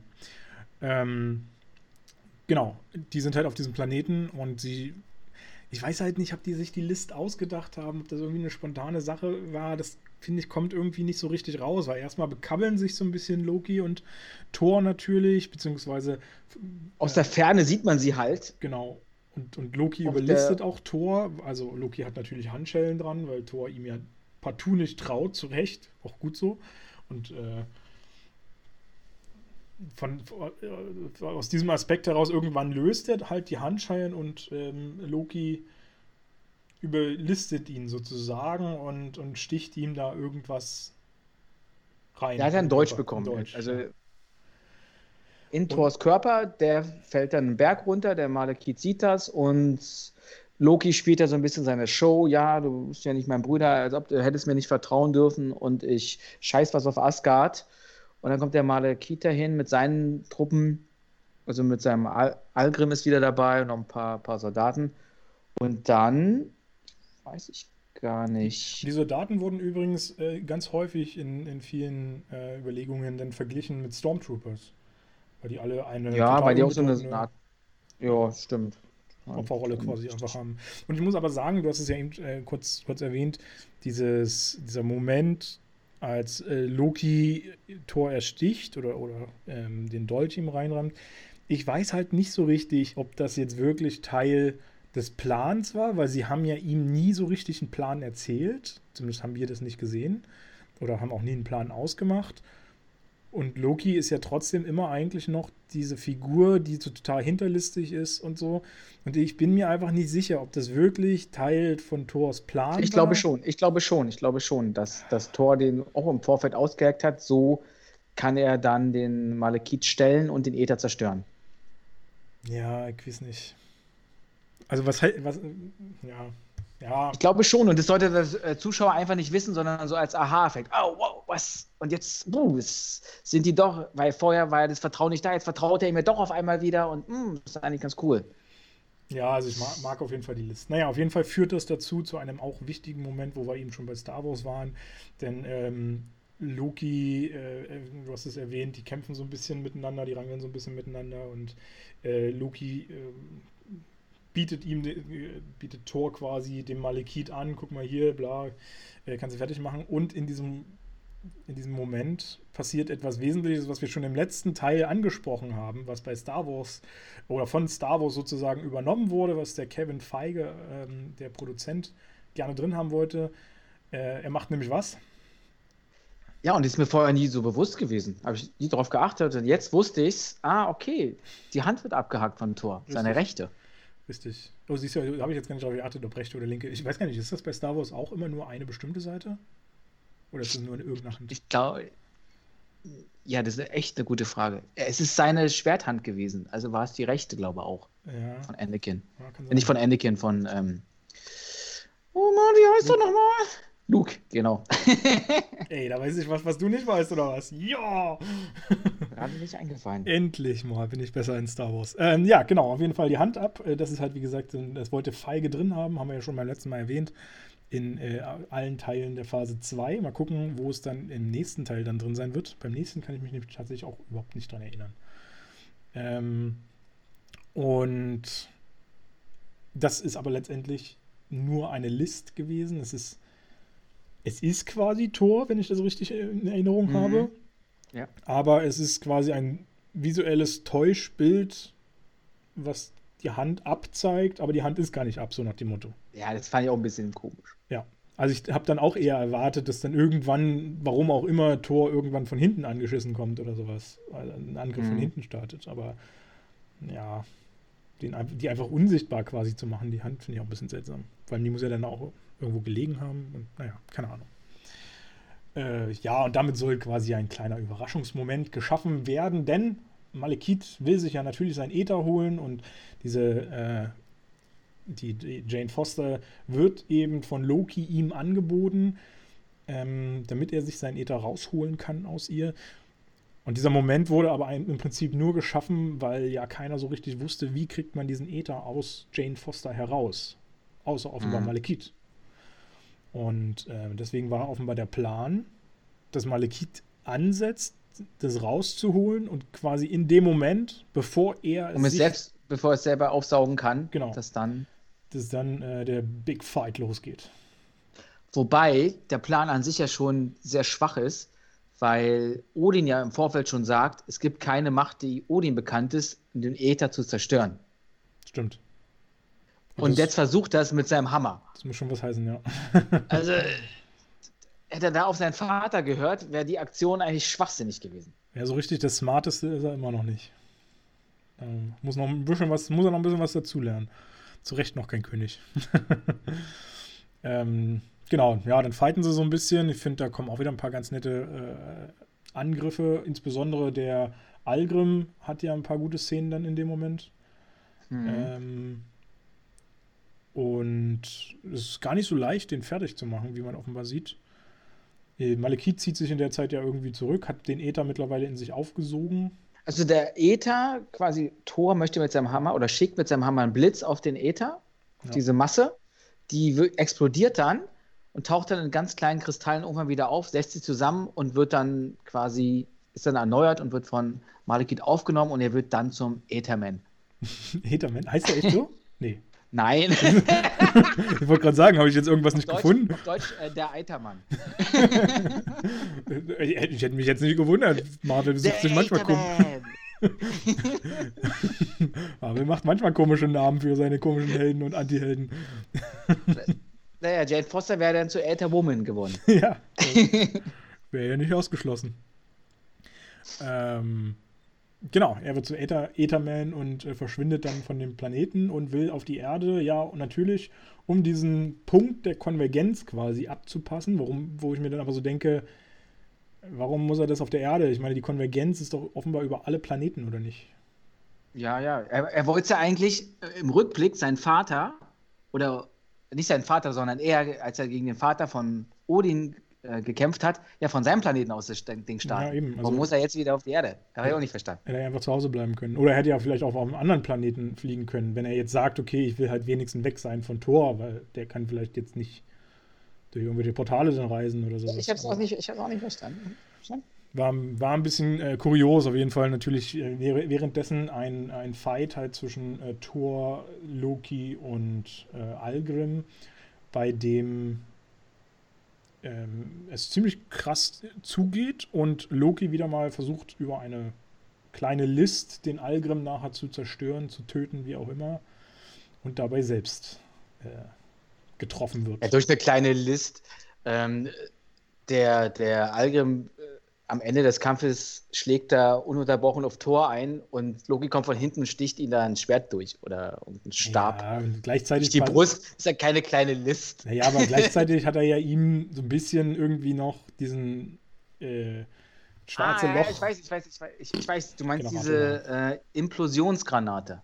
Oh, so, ja, also genau. habe ich Implosionsgranate. Hat er noch angehangen. Genau. Aber bevor das passiert, bevor die hochgeht, zieht ja quasi der Algrim weil durch seinen Rücken, durch die Brust ist quasi die, die Klinge, zieht er dann nochmal äh, Loki an sich, der dann auch quasi in seine, seinen Brustkörper die Klinge reinkriegt, bevor der hochgeht und stirbt. Richtig. Der nächste der nächste Tote in so kurzer Zeit. Das ist übrigens auch irgendwie eine, eine Hommage an irgendeinen anderen Film. Welcher war denn das? Irgendwo kam das noch vor, wo so eine große Figur im letzten Moment noch eine Hauptfigur, äh, eine andere Hauptfigur tötet. Ich glaube, habe ich jetzt vergessen. Fällt mir nicht mehr ein. Auf diese Art und Weise oder? Ja, ziemlich genau auf die gleiche Art und Weise, ja. Hat auch ein Schwert quasi in sich drin stecken oder so und ah, müsste, ich, müsste ich echt nochmal nachschlagen, weiß ich nicht. Ich, ich kann mich nur erinnern, das fand ich auch eine richtig coole Szene bei Herr der Ringe, der erste Teil, die Gefährten, wo die zum Schluss gegen diesen Urukai da kämpfen, also hier äh, Aragorn, Ja. und dann durchbohrt er ihn mit seinem Schwert und der schiebt ihn immer noch weiter in sich rein und lacht da so, dann zieht Aragorn das Schwert raus und hackt ihn den Kopf ab. Ah, das war, könnte aber Äh, sogar äh, Herr der Ringe gewesen das- sein, mit, wo das- ich, den ich jetzt meine. Ah, Ist, das ist so ein. Aber ich glaube ich nicht, dass die Szene hat, weiß ich nicht. Nee. Also für mich hat jetzt nicht unmittelbar was damit zu tun. Nee, aber das war, glaube ich, noch eine andere Szene, die äh, relativ ähnlich dazu war. Aber boah, da müsste ich jetzt auch nochmal nachgucken. Aber es war irgendein großer, epischer Film, wo das äh, auch so aufgegriffen wurde. Äh, war das nicht bei Boromir? Ist der nicht so gestorben? Der Boromir ist doch gestorben mit den Mit- drei Pfeilen. Mit den Pfeilen, genau. Aber der hat doch, warte mal, die. Ich weiß es nicht mehr. Und dann soll er ja quasi den letzten in den Kopf kriegen. Da steht ja der Urukai vor ihm, Ja. vor ihm, wo er dann so noch hockt und so die letzten Atemzüge noch machen kann. Und dann kommt der Aragorn und dann kommt und Ja. stoßt ihn da weg und tötet ihn selber. Am besten, ich, äh, vielleicht gucke ich zur nächsten Woche nochmal, ähm, welcher, welcher Film das war. Ich habe das auch, ich habe das, in Bildern habe ich das vor Augen, dass ich das schon kenne aus einem anderen Film. Aber mir fällt es einfach gerade nicht ein, in welchem das war. Aber gut, ähm, ist jetzt dann auch nicht ganz so wichtig. Ähm, genau, also er ist quasi tot, sozusagen. Oder eigentlich zuckt er noch ein bisschen, aber eigentlich ist äh, Loki tot. Auch der andere ist tot, der wurde ja quasi implodiert oder in ein schwarzes Loch oder wie auch immer gesogen. Ich hatte immer so das Gefühl, Aufs, dass aufs Kleinste minimiert. ja, ich hatte immer so das Gefühl, dass es eine Art schwarzes Loch erzeugt. So ein mini-schwarzes Loch, wo die reingesogen Ja. werden, die, Genau. die Leute. Und Eine ähm, coole, eine coole, coole Waffe, finde ich. ja, mochte ich auch, auf jeden Fall. Und ähm, Thor muss natürlich irgendwie zur Erde äh, kommen mit, mit Jane, ähm, weil sie wissen, dass Malekith zur Erde fliegt. Warum auch immer. Na, erstmal wollen sie sowieso wieder. Äh, ich glaube, sie wissen gar nicht, dass es zur Erde fliegt, oder? Ist eigentlich auch egal. Weil sie müssen, wollen ja erstmal vom Planeten wieder runter. Ja, stimmt. Und da treffen sie zufällig auf ihn. Das kann auch so sein, ja. Genau, sie wollen vom Planeten runter, ähm, erwischen irgendwie eben diese Konvergenz, finden dann auch halt die äh, Autoschlüssel wieder, äh, finden auch äh, die Schuhe wieder, finden auch Also der, der, der, der, der, der andere Eingang des Portals vom Anfang quasi genau. in der Fabrik. Ähm, genau, gelangen dann eben in dieser Fabrik wieder äh, oder über diese Fabrik wieder zurück auf die Erde. Äh, Finde ich auch alles sehr, sehr, sehr zufällig.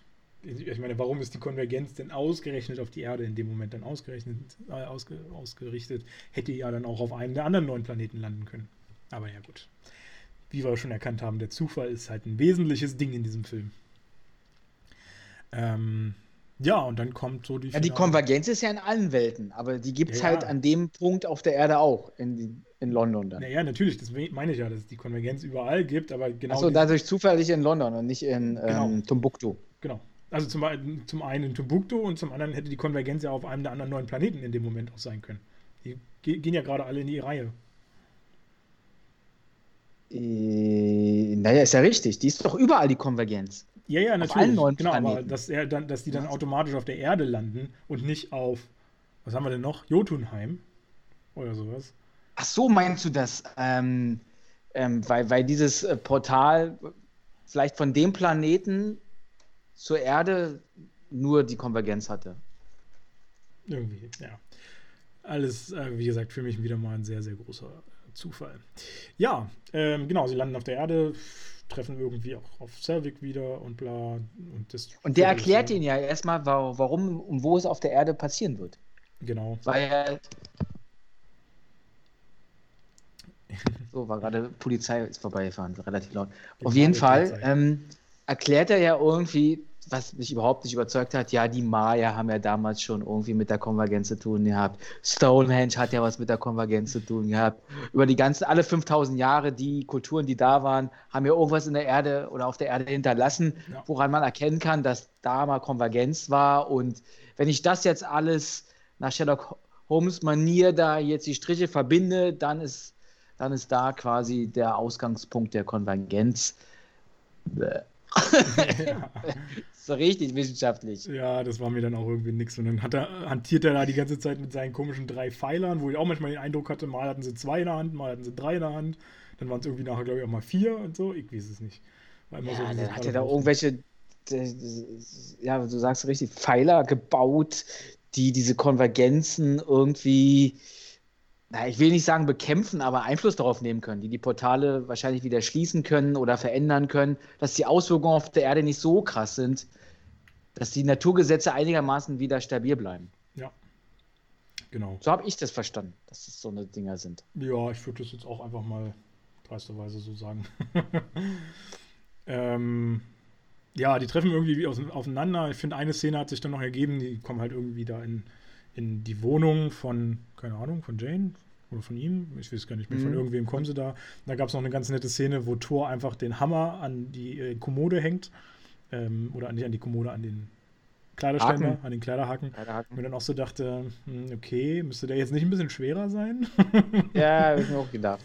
Aber es ist tatsächlich auch nur ein Zufallsprodukt gewesen, diese Szene, weil Thor wohl zwischen zwei Takes äh, damit rumgespielt hat mit dem Hammer ich weiß nicht, ob der den dann einfach noch in der Hand hatte oder sowas und den einfach aus der Hand legen wollte. Und irgendwie haben die das, glaube ich, gefilmt und naja, war dann halt dann mit drin. Ich fand das wohl gut. Das, das war wahrscheinlich der, der, der, die leichtere Version von dem Hammer. es gab, gab ja anscheinend 30 Stück. Wahrscheinlich, ja. ähm, wobei da ja auch immer die Frage ist noch, also ich meine, wenn du den auf den Boden legst, scheint der ja irgendwie auch offenbar nicht so schwer zu sein und also zumindest keine Auswirkungen auf den Boden zu haben, aber Ach, das ist immer so seltsam, wie, welche, welche Theorien da Ja, aber, da, aber, das ist ja wieder so, so, da gehen wir viel zu viel in die Kleinigkeiten rein. Ja. Dann kannst du ja jeden Film, Film zerpflücken. Warum essen die nicht? Warum gehen die nicht pissen? Warum, weißt du, da, da geht's ja schon los. Stimmt, warum gehen die eigentlich nicht auf Klo? das können wir jetzt auch mal. Müsste, eigentlich müsste man mal einen Film machen, der so 100% realistisch ist. Oh ja. Oder annähernd so 100%. Es, es, gibt irgendwie einen Film, der ist, spielt auch in realer Zeit, das weiß ich, irgendwie 12 Uhr mittags oder sowas.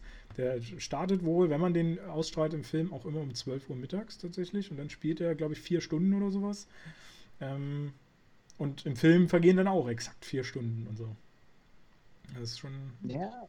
So, so eine Sachen gibt es, aber ich glaube auch, da geht keiner auf Klo. aber weiß ich nicht, den habe ich mir noch nicht angesehen. Ja, äh, ja. Im Prinzip ähm, haben wir dann diese ganzen Konvergenzen, Portale und bla und überall. Und dadurch versuchen sie dann irgendwie so eine Auseinandersetzung zu schaffen, wo sich Malekith eben mit Thor battelt und äh, alles so ein bisschen durch die Gegend fliegt. Ich finde, da gibt es eine nette Szene noch, dadurch, dass die die ganze Zeit sich irgendwie durch die Portale hin und her schießen. Das haben sie richtig gut gelöst, finde ich, so, so, so, so einen überdimensionalen Kampf durchs ja. Universum, durch die Portale. Das fand Richtig ich auch sehr gut. gut. Gemacht. Und ich mochte den Hammer die ganze Zeit. Der immer nicht wusste, so, wo er ja. hinfliegen soll. Stimmt. irgendwie auf einer anderen Welt, zack, fliegt der Hammer hoch ins Universum und dann, oh fuck, jetzt sind die schon wieder zurück, muss der Hammer wieder zurück auf die Erde. so. äh, das fand ich irgendwie charmant. Und hat auch so ein bisschen erklärt, warum einfach Thor die ganze Zeit relativ machtlos sozusagen war gegen, gegen Malekith. Ganz zu schweigen Wobei davon. jetzt muss ich sagen, der hat jetzt einen Infinity-Stein, der hat ja nicht mal selber eine Waffe. Ja. Der ist ja, also eigentlich ist der Äther die Waffe, dass da irgendwie so ein bisschen was rauskommt aus seinem Körper und dann Tor trifft. Das war's. Das ist, das ist ein super Bösewicht mit so ein bisschen Plim, Bling Bling. Ja. Tja. Okay. Äh, übrigens fällt mir gerade ein, weil die Szene, dieses ganze Zeugs, was da so kommt, auch wie das Schiff dann auf die Erde kommt und so, das hat mich alles sehr daran erinnert, an, äh, an, an Batman, äh, hier, wie heißt er, Man of Steel, äh, an den Film. Beziehungsweise auch so ein bisschen, ich glaube, in Infinity War oder sowas kommt das Schiff später von, von, äh, ah, von, wie heißt er denn jetzt?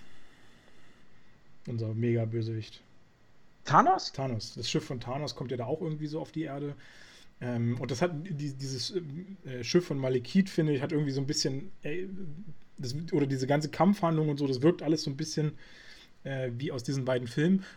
Und damit ist mir dann auch gerade wieder in den Kopf gekommen, wo mir diese Schwertszene äh, eingefallen ist. Ah, äh, okay. das war nämlich bei Batman vs. Superman, Dawn of Justice, als Superman ja. gekillt wird.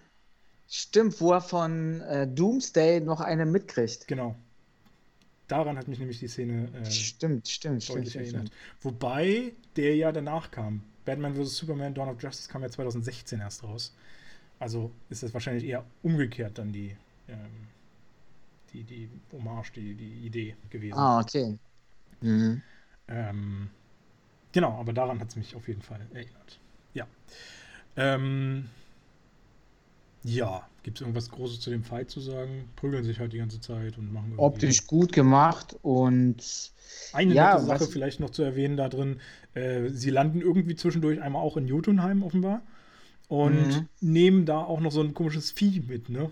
So, so ein ich weiß nicht mehr, wie sich das schimpft, dieses Monstrum. Äh, aber ja. das schafft es auch durchs Portal mit auf die Erde. Wird so nebenbei gezeigt und äh, kriegen wir später nochmal kurz zu sehen. wie so ein, so Nashorn-mäßig so ein bisschen gemacht, so ja, böse. Ein kleines Haustier halt. äh, genau, nur in böse und in riesengroß vor allem.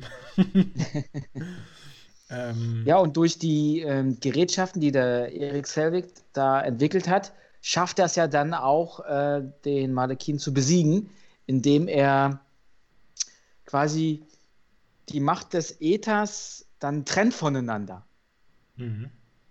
Indem der ihm quasi so, eine, so einen Stab dazu wirft, der fängt ihn und der Stab hat die Möglichkeit dann auch irgendwie wie so ein Portal zu schaffen und hackt ihn dann, also hackt ihn nicht, aber auf jeden Fall verschwindet dann sein Arm da drin. Ja. Schwupp, und der taucht dann woanders auf einem ganz anderen Planeten wieder auf, in einer ganz anderen Welt.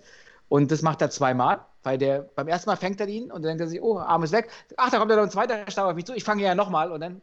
Nee, da, da hat er an, an der Schulter getroffen. Das an der Schulter, mhm. okay, gut. Und, und dann kriegt er den dritten Stab und dann ist alles irgendwie vorbei. Ja, und das ist ein lames Ende, oder? Also. Ja, also es ist überhaupt. Also der ganze Bösewicht dann, also der Kampf, das Drumherum, ja klar, aber die Fähigkeiten vom Bösewicht dafür, dass der einen Infinity-Stein in sich trägt, ist ja nix. Die haben den nix. so aufgebaut eigentlich in dem Film. Da habe ich auch gedacht, da kommt jetzt irgendwie eine richtig fette, äh, fette Macht oder so. Dass der sich auch noch mal richtig groß verwandelt oder sonst ja. noch was. Da, da war ja dieser Algrim viel schlimmer. Ja, eben. Der hat ja so, so, so sagen wir mal, einen Bruchteil von dem, von der, von der Kraft eines Infinity-Steins gehabt und. Äh, ich muss auch sagen, ich hatte mehr Schiss vor dem Algrim als vor dem Malekith. Der war irgendwie viel zu lame die ganze Zeit. Und das war dann auch ein sehr, sehr trauriges Ende da um ihn. Ähm, ja, fand ich, fand ich ein bisschen, bisschen lahm. Ähm, eine Sache, die noch relativ zeitgleich passiert ist in äh, Asgard, die eigentlich nicht so bedeutend wirkt, zumindest. Es ah, ja. taucht dort eine Wache äh, auf, die Odin erzählt von dem Tod von Loki. Und äh, diese Wache haben wir aber schon zweimal vorher gesehen. Wo haben wir sie denn noch gesehen gehabt? Weißt du das noch?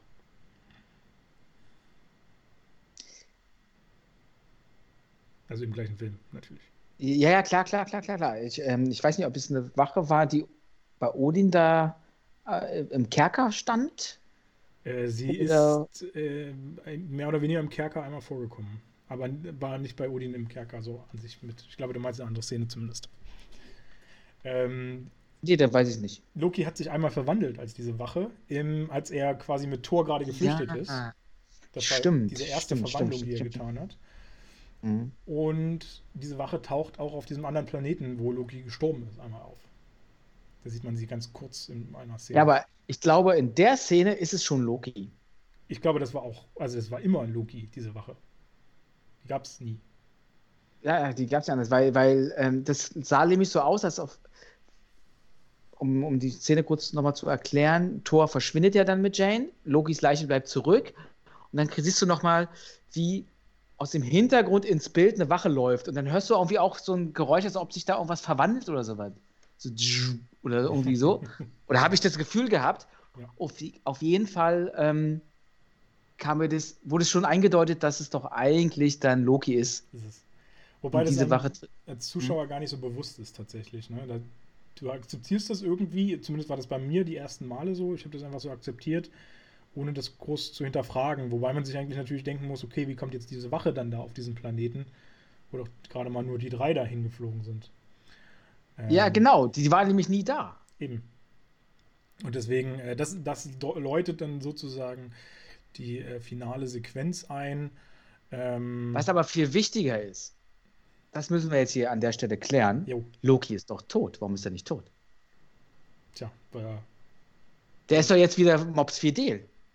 Auch nicht. Vielleicht hat er halt schon wieder irgendwo ein Abbild von sich erzeugt. Wow.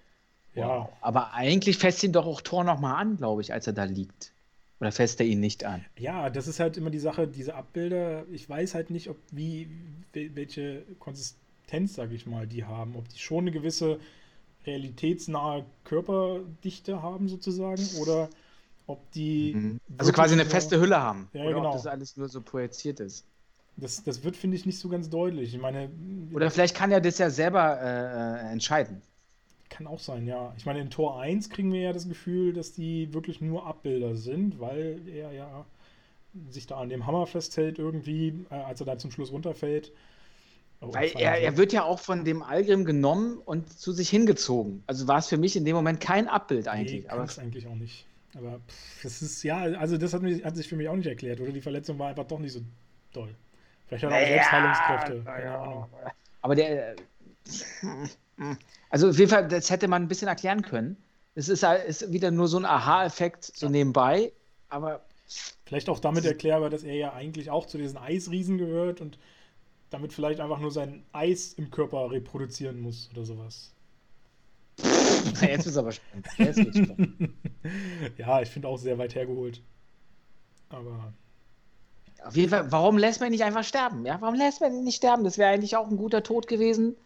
Nur man will ihn weiter vermarkten, habe ich das Gefühl gehabt. Deswegen hat man Richtig. ihn da auch generell reingebaut und man lässt ihn auch nicht sterben. ja, genau, die Antwort wollte ich ja auch gerade reinbringen. Die kannst du nicht sterben lassen, weil die Leute wollen ihn alle haben.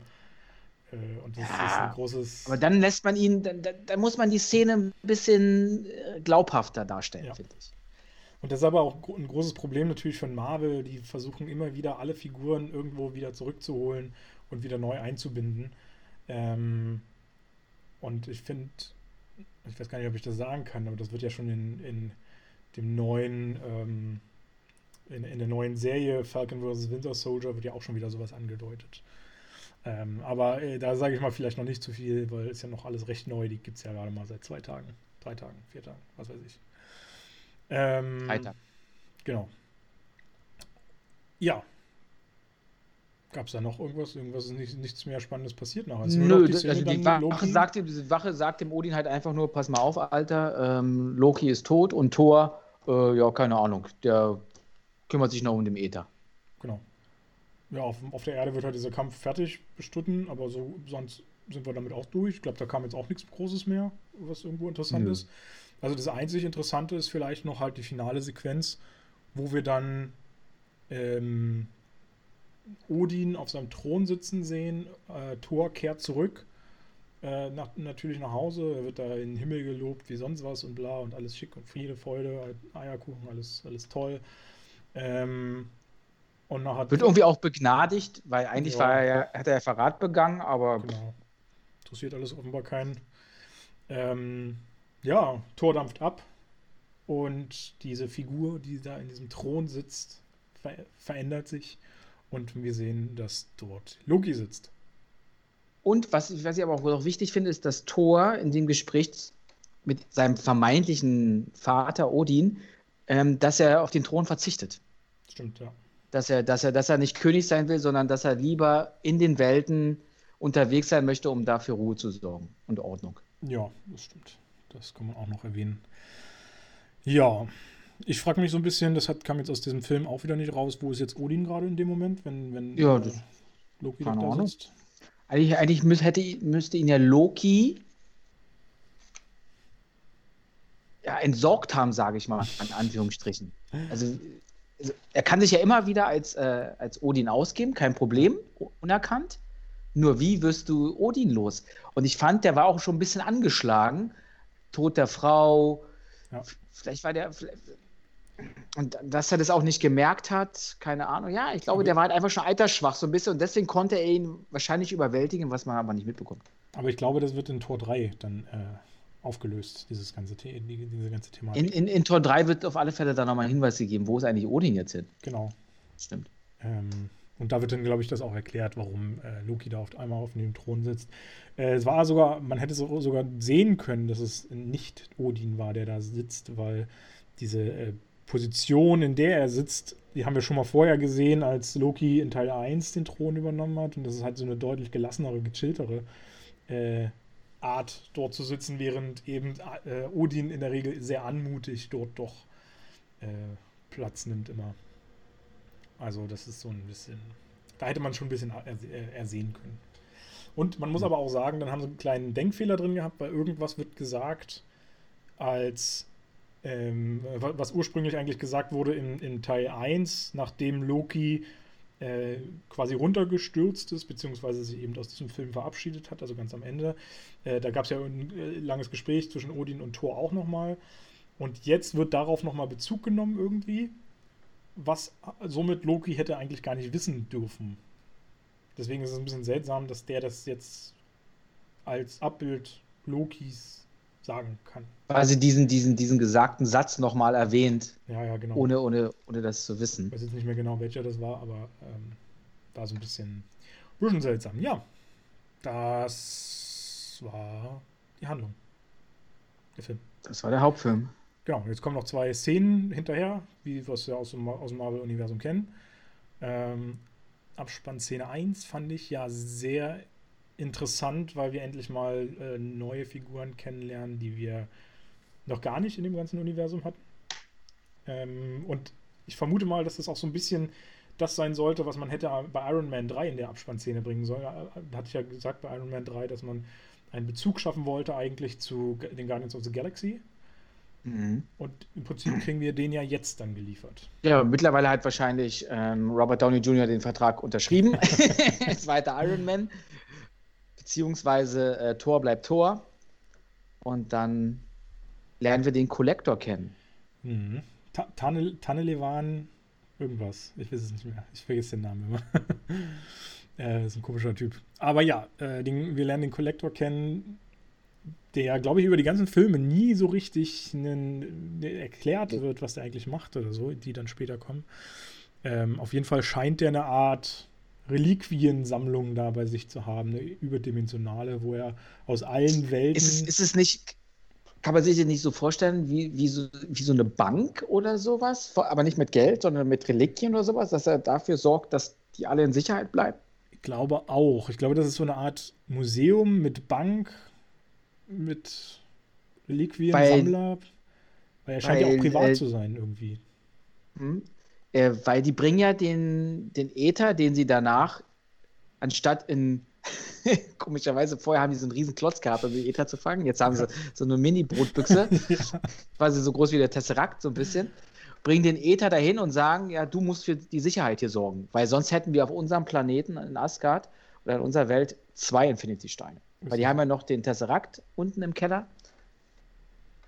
Ja, genau. also muss der ja auch irgendwie, weiß ich nicht, wie so eine Art Tresor sein dafür oder irgend so einen Sicherheitsmechanismus haben, dass dann nicht jeder an seinen Stein rankommt. Aber vor allem muss es ja vertrauen. Ich finde, er verrät, er verrät sich ja ein bisschen, indem er zum ja. Schluss sagt, es fehlen nur noch fünf Steine. Genau, einer da, fünf fehlen noch, so sagt es.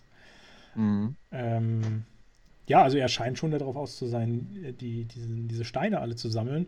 Und auch das kriegen wir ja später nochmal zu sehen in Guardians of the Galaxy, dass er offenbar schon Interesse hat, da mehr noch zusammen. Eigennutz irgendwie. Wahrscheinlich ist es auch so, eine, so wirklich so ein Reliquiensammler, der alles Wertvolle auf der Welt haben will. Also Exotisches. Genau. Also nicht auf der Welt, sondern im Universum. Das ist halt so das Interessante oder die große Frage bei ihm. Ist er wirklich nur so super interessiert daran, äh, das alles zu haben, weil es eben ein Reliquium ist, was man sonst nicht kriegt oder was es nur einmalig gibt? Oder will er das haben, um das irgendwie einzusetzen? Er weiß um die Macht von dem ganzen Zeug oder sowas. Ähm, ja. Finde ich so eine interessante Sache bei, diese, bei dieser Figur. Es hat immer so ein Mysterium bei ihm. Genau. Mysterium trifft sehr gut. Bleibt er bleibt sehr lange auf jeden Fall. Ähm, aber er hat ja irgendwie da auch so einige Wesen eingesperrt äh, in seine komischen Glaskisten und sowas. Also es ist irgendwie ein bisschen seltsam, der, die Figur. Ja, äh, genau, also im Prinzip ist jetzt der Äther dann übergeben und ist dann in dieser Welt von dem Kollektor. Ähm, und wie gesagt, du hast es eben auch erwähnt, der Tesseract ist bei Odin. Damit da wissen wir jetzt schon mal, wo zwei, ähm, zwei Infinity-Steine sind. Wissen wir noch von dem dritten was? Nee, noch nicht, glaube ich. Oder? Naja, doch, der, der, der, äh, der im Stab war. Und wo ist der gerade? Der müsste der doch, der müsste auf der Erde sein noch. Bei Shield müsste der sein. Ja. Weil daraus wird doch dann irgendwann. Uh, uh, jemand anders entsteht doch daraus. Stimmt, ja. Äh, ja, stimmt, müsste auf der Erde noch sein. Genau, dann mhm. haben wir schon mal drei von sechs, die wir jetzt schon mal kennen. Fragt Kennengelernt sich, haben. Welche anderen drei Heute den dritten. noch? Ja. Oh, oh, oh. Genau. Aber was ist das für ein Stein? Weißt du es? Oh, der Äther, was das für ein Stein sowas. ist? Ich weiß es nicht mehr. Net, Stärke, irgendwie sowas. Net, net. Der Realitätsstein. Aber irgendwo eine ganze Realität. Stärke gelesen. Der stark machen sie alle. Aber der, ähm, da kannst du deine Realitäten verändern im ganzen Raum, neue Dimensionen. Also du kannst quasi ein künstliches drumherum schaffen. Und du kannst dich sogar selbst heilen mit dem Ding. Wenn dir eine Gliedmaßen, äh, das ist wieder beim Wort, wenn dir eine Gliedmasse äh, abhanden kommt, habe ich gelesen, kann der, das schafft er das auch, dass die dann quasi wieder nachregeneriert wird. Der Ätherstein quasi.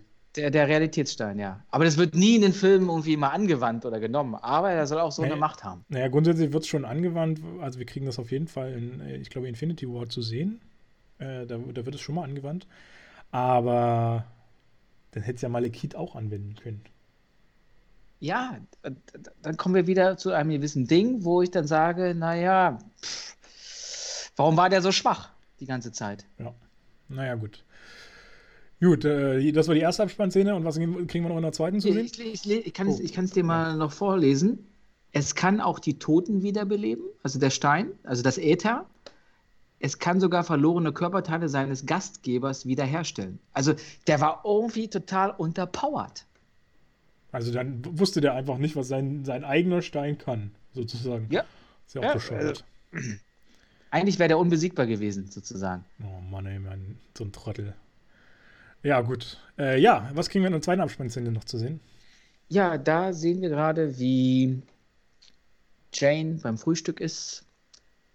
Dr. Selvig ist auch mit dabei irgendwie. Wahrscheinlich sind sie bei ihr zu Hause, aber die sind ja diesmal ganz woanders, weil sonst war es für mich immer ein Apartment irgendwie ein paar Etagen höher und jetzt sind wir auf einmal eben flässig. Ja. Oder ist es ein Balkon? Entschuldigung. Ich glaub, der landet auf dem Balkon oder Terrasse. Ja, der, also er landet selber auf der Terrasse dann, aber das ist schon irgendwo weiter oben und keine Ahnung. Okay, gut. Auf jeden Fall fängt es ein bisschen an zu donnern. Man sieht schon den, den Strahl von oben von ähm, Bifröst und der Tor ist wieder da. Sie freut sich und dann, ja, knutschi, knutschi. Und weißt du auch, wen er da wirklich geknutscht hat? Ja, seine Ehefrau. Seine Ehefrau, ja. und ich habe darauf geachtet und geguckt, man erkennt es wirklich nicht. Ja, also die haben gut. so die gleiche Haarlänge, Haarfarbe ist ja klar, so ein bisschen seitlich, der hält so ein bisschen die Hand vor ihrem Gesicht, also man, man kann es nicht erkennen. Ja, ist auch echt gut, wie die sowas immer machen. Dann, ähm, also es liegt natürlich einfach daran, äh, dass die Darstellerin, ähm, die Portman, eben nicht zur Verfügung stand mehr zu dem Zeitpunkt, als sie noch die, diese Nachszene da gedreht haben. Weil die haben sich vorher schon mal geknutscht im Film. Ja, ja, genau. Portman genau. und er. Das hat sich gewundert, warum muss die dann jetzt auf einmal daherhalten? Hat, hatte mich auch erst gewundert. Ich dachte auch so, what? Ist, also sind die jetzt wirklich so eifersüchtig, dass sie nicht mal wen anders küssen lassen da? Ähm, aber nein, das liegt wirklich nur daran, dass die Portman einfach keine Zeit hatte, diese Nachszene da noch zu drehen. Und deswegen haben sie einfach die Frau genommen. Und ähm, ja, ist doch auch. Ist doch ja, auch für schön. die bestimmt ein Erlebnis. Ja, ja Gott sei Absolut. Wenn du deiner Mama sagen kannst, guck mal hier, ich bin in einem der größten Filme, die es hier gibt. ist doch cool. Und äh, was wir dann auch noch zu sehen bekommen, ist äh, ganz Stimmt. kurz so eine Miniszene, ähm, wo dann dieses Monstrum aus dieser Eiswüste noch auf der Erde rumtollt und äh, so ein bisschen wie so ein, so ein Hund quasi äh, allen Scheiß Trauben macht. hinterherjagt, Vögel hinterherjagt. Auch so dachte, okay, ist ja schön, dass ihr das zeigt, aber irgendwie ist, macht es das auch alles ein bisschen kaputt, weil dieses Monstrum existiert ja dann weiter auf der Erde. Warum? Aber das ist ja nur eine Post, Postding, die, die glaube ich, dann nicht ernst genommen wird, sondern wirklich nur ein normaler Joke reinkommt. Ja, aber normalerweise sind ja schon alle, auch alle Postscenes. Ja. Er muss äh, Thor halt nochmal zu seinem Hammer greifen. ja, also bis dahin hat er aber erstmal schön äh, die, die ganzen Städte da zerlegt. Äh, London ist platt. Gut, London braucht auch keiner, aber. Ein Teil, ein Teil von London. ja, also, ich, das fand ich halt seltsam. Das Vieh, wenn sie das nicht gezeigt hätten, hätte man gesagt, okay, das ist halt im Zuge dieser ganzen Schlacht gestorben und so, alles akzeptabel, alles okay. Aber so dann, dann müssten sie halt wenigstens in einem der nächsten Filme darauf aufmerksam machen. Ah, das war halt nur ein Witz. Also ja, ich glaube, mehr, Witz, als mehr ist ja nicht, ist das nicht gedacht. Ist ja auch ein charmanter Witz. Aber es ist halt inhaltlich trotzdem kacke. Naja. Ja. Wenn es zum richtigen Film dazugehört hätte, dann ja, aber dafür finde ich, ist halt so ein, nochmal, so ein Einschub, der ganz witzig ist. Naja, okay. Ja. So, Mittel, wie fandest du den Film? Wir sind durch. Ich, ähm, wie ich so raushöre, lass mich raten, pass mal auf. Lass mich mal raten. So nach dem, was du gesagt hast, ist es einer der besten Filme, den du jemals gesehen hast. Vor allem auch nicht nur, nicht, nicht nur vom optischen her, sondern auch vom inhaltlichen her, wie sich da alles so erklärt. Das ist so aufschlussreich. Das ist ein neuer Infinity-Stein taucht auf. Es verknüpft das äh, Universum miteinander. Also es ist, wenn nicht sogar der stärkste ähm, Marvel-Film, den du bis jetzt gesehen hast, oder? Ja, absolut. Also ist total logisch und so, ja. Nee, also ich muss ehrlich sagen, ich habe äh, währenddessen jetzt eben durch Zufall gesehen, dass ich den irgendwann mal mit 7 von 10 bewertet habe. Ich weiß gerade jetzt nicht mehr warum. Ich, und in welchem Zustand? Und in welchem Zustand ich da war, genau. ich, ähm, also ich muss sagen, ich fand ihn jetzt beim Gucken, fand ich ihn auch noch okay, akzeptabel. Weiß ich nicht, hätte ich vielleicht eine 6 von 10 gegeben. Aber jetzt so gerade in unserem Gespräch, wo sich ja dann noch mehr Lücken aufgetan haben äh, über diesen Film und, und so viele Idiotien und Zufallsereignisse da reingebastelt wurden, oh, der hat ganz schön an Qualität verloren jetzt für mich. Also ich bin ich würde jetzt. Ich hätte mal die nochmal 20 Minuten länger drehen sollen. Ja, einfach da und da ein paar Erklärungen noch mit reinbasteln oder so. Ich glaube, das hätte dem auch nicht geschadet, weil der hat ja schon auch viel Action und unterhält ja auch gut. Die Zeit geht ja grundsätzlich gut vorbei. Aber so war mir das dann doch echt ein bisschen dünn. Ich weiß jetzt nicht, ich würde ihn jetzt wahrscheinlich nicht als schlechtesten Film aus dem Universum betiteln. Also Captain America, äh, nee, Captain Marvel ist schon immer noch echt so eins das, das mieseste Ding für mich überhaupt. Aber boah, der kommt echt schon mittlerweile jetzt nah dran da unten an, an diese. Und das hätte ich nicht gedacht, dass Tor jetzt nochmal so nach unten abgeht. Und wie war es bei dir? Ja, ich habe einen kleinen anderen Bezug, das meinte ich ja, ja, am Anfang, dass, dass der Film schon für mich, also bei mir überzeugt er einfach von der, von der Stimmung, die er, die, er, die, er, die er mir vermittelt, weil einfach, wobei es mir auch wieder zu viel Erde ist, mhm. man hätte mehr rausholen können, aber dieses andere Welten sehen, dieses nicht immer das gleiche Ding bedienen, hat mir schon sehr gut gefallen. Da, ja, das stimmt, das, da muss ich natürlich recht geben. Und vor allem, weil es halt einer der ersten Filme ist, der mal so ein bisschen diese andere Welten zeigt. Bisher kennen wir es ja mehr oder weniger nur aus dem anderen Torfilm. Und ein bisschen, oder was heißt ein bisschen? Und aus Captain Marvel halt. Ja. Ein bisschen Iron Man, ein bisschen Avengers haben sie ja auch noch aufgegriffen. Ja, aber ja, genau. Aber da, inhaltlich da bin ich immer ein bisschen äh, leichter, sagen wir mal, in, in, in, meiner Meinung, dass ich sage, ich gucke gerne mal über gewisse Dinge zurück, weil ich analysiere den Film ja nicht. Ich gucke mir den an und ich will danach mit einem positiven Gefühl rauskommen. Und das hat er geschafft, definitiv. Also ich war, hat mich wieder gut unterhalten geführt. Wenn ich nicht zu sehr ins Detail reingehe, dann ähm, muss man schon ein paar Abstriche machen in dem, in dem Fall dann. Ja, also ich muss sagen, ist mir eigentlich auch immer sehr wichtig, dass die Emotionen stimmen und grundsätzlich hat das ja auch gestimmt. Äh, also ich fühlte mich unter, unterhalten durchaus.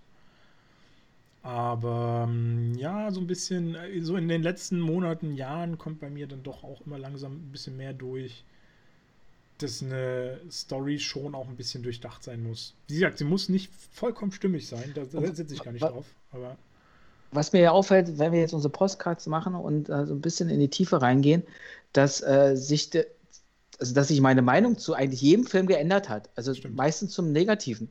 Ich weiß auch nicht warum, weil auf einmal sich da viel mehr, was ich eigentlich erklären sollte, nicht erklärt, dann wieder mehr Fragen auftauchen und wenn ich mich einfach nur hinsetze, sagen wir mal, ein Bierchen trinke und mir den Film angucke, dann passt alles. Wenn du aber dann direkt rangehst, wie so Hausarbeit machen, Hausaufgaben machen, dann merkst du schon irgendwie, naja, so das Meisterstück ist es jetzt nicht.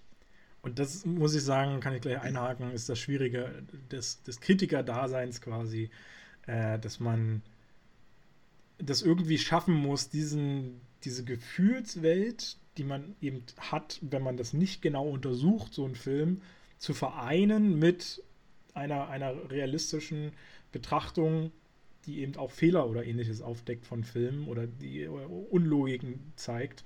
Und das ist äh, ziemlich schwierig. Und deswegen werden auch Kritiker häufig mal gerne ähm, nicht so, so cool betrachtet. Ich kann mir aber auch vorstellen, dass gewisse Unlogen auch mit dem Schnitt zu tun haben. Welche Szene nimmst ja. du jetzt noch, welche lässt du weg? Manchmal, ich kann mir vorstellen, warum geht der nicht 20 Minuten länger, weil der hätte 30, Minuten mehr, 30 äh, Millionen mehr gekostet. Und vielleicht war das im Budget gar nicht drin. Vielleicht wollten die das nicht. Also bist du schon auch wieder gezwungen, da irgendwo abzukürzen. Und, und dann passieren halt einfach diese Schwächen in, in, in Filmen, die halt Absolut. halt dann auch nicht beabsichtigt sind die nicht anders möglich sind. Also grundsätzlich ist das ja auch immer eine, groß, immer eine große Leistung, so einen Film zu drehen, weil ich habe ja nun selber auch schon an einem Filmdreh mitgemacht. Dadurch, dass die Szenen ja natürlich auch nie so gedreht werden, dass sie quasi chronologisch äh, abgesetzt werden und man, man, man sie einfängt, ähm, muss man ja quasi immer schon vorausdenken, welche Elemente, welche Szenen brauche ich wie irgendwann mal, wenn ich in zwei Jahren oder sowas in der Postproduktion sitze, um das alles zusammenzufügen. Und das ist natürlich ein, eine, eine krasse Sache, also wo du ja auch nicht zwischendurch sagen kannst, oh, hier haben wir noch was vergessen, das müssen wir jetzt noch schnell schreiben oder sowas. Weil du hast oftmals gar nicht die Möglichkeit, wieder an einen Ort zurückzukommen oder sowas und da nochmal die Szene einfach zu drehen, die du gerade vergessen hast. Ähm, und das ist, finde ich, eine, eine, Leistung, die fast alle Filme einfach haben, so eine schlüssige, äh, schlüssige Handlung hat, zu erzählen. Du hast ja selber gesagt, ähm, jetzt am Beispiel von dem Justice League den Zack Schneider äh, Cut, dass du eigentlich mit dem gleichen Material, mit dem gleichen Material ähm, ganz anderen Film schaffen kannst, ja. mit, mit einer anderen Tiefe, Aussagekraft, Geschichte und der funktioniert dann wieder. Und, und die Frage ist ja berechtigt, kann man eigentlich jeden Film noch ein bisschen besser machen mit dem Material, was man, was sowieso da ist, wenn man jemand anders ranlässt? Das wäre tatsächlich wirklich ein interessantes Ding, was jetzt gerade aufgemacht wird durch diesen Zack Snyder ähm, äh, Release. Und äh, ich bin auch sehr, sehr gespannt, wie sich da die Filmwelt entwickelt. Man muss natürlich sagen, also viele Filme haben einfach nicht so viel mehr Material. Zack Snyder hatte ja von Anfang an den Plan, eigentlich so einen großen Film zu machen, wie es jetzt geworden ist mit seinen vier Stunden, beziehungsweise ein bisschen kleiner soll er sein, aber äh, das heißt, er hat ja das Material wirklich auch dafür geschaffen schon, dass so viel mehr da ist, als es Justice League jetzt eigentlich geboten hat. Äh, der, der ursprüngliche Justice League. Ähm, das gibt es natürlich in vielen anderen Filmen wahrscheinlich nicht. Du wirst, hast zwar mehr Material, du hast ja viele Szenen, die auch rausgekattet werden, aber nicht so viel wie in Zack Snyder natürlich. Aber grundsätzlich. Ja, aber vielleicht könnte man an gewissen Punkten nochmal ansetzen genau. und da ein paar Szenen reinhauen. Genau. Quasi finde ich es ja immer gut, wenn du, sagen wir mal, eine Kinofassung hast und dann hast du aber nochmal die lange Version auf ja. Blu-ray oder so, wo halt einfach mal noch 10, 20 Minuten mehr drin sind. Es passt, Extended, äh, äh, Extended äh, Version passt doch immer, finde ich. Ja. Selbst bei Herr der Ringe wertet es das auf. Ja, kann ich, stimme ich dir absolut zu. Äh, und ich finde, das hätte bei Marvel auch durchaus das häufiger. Könnte man bei jedem Film eigentlich machen, gerade im Marvel-Universum. Ja. Da freuen sich doch die Fans. Absolut. Ähm, ja, gerne, stimme ich dir absolut zu. Das Wort zum, äh, zum Montag quasi.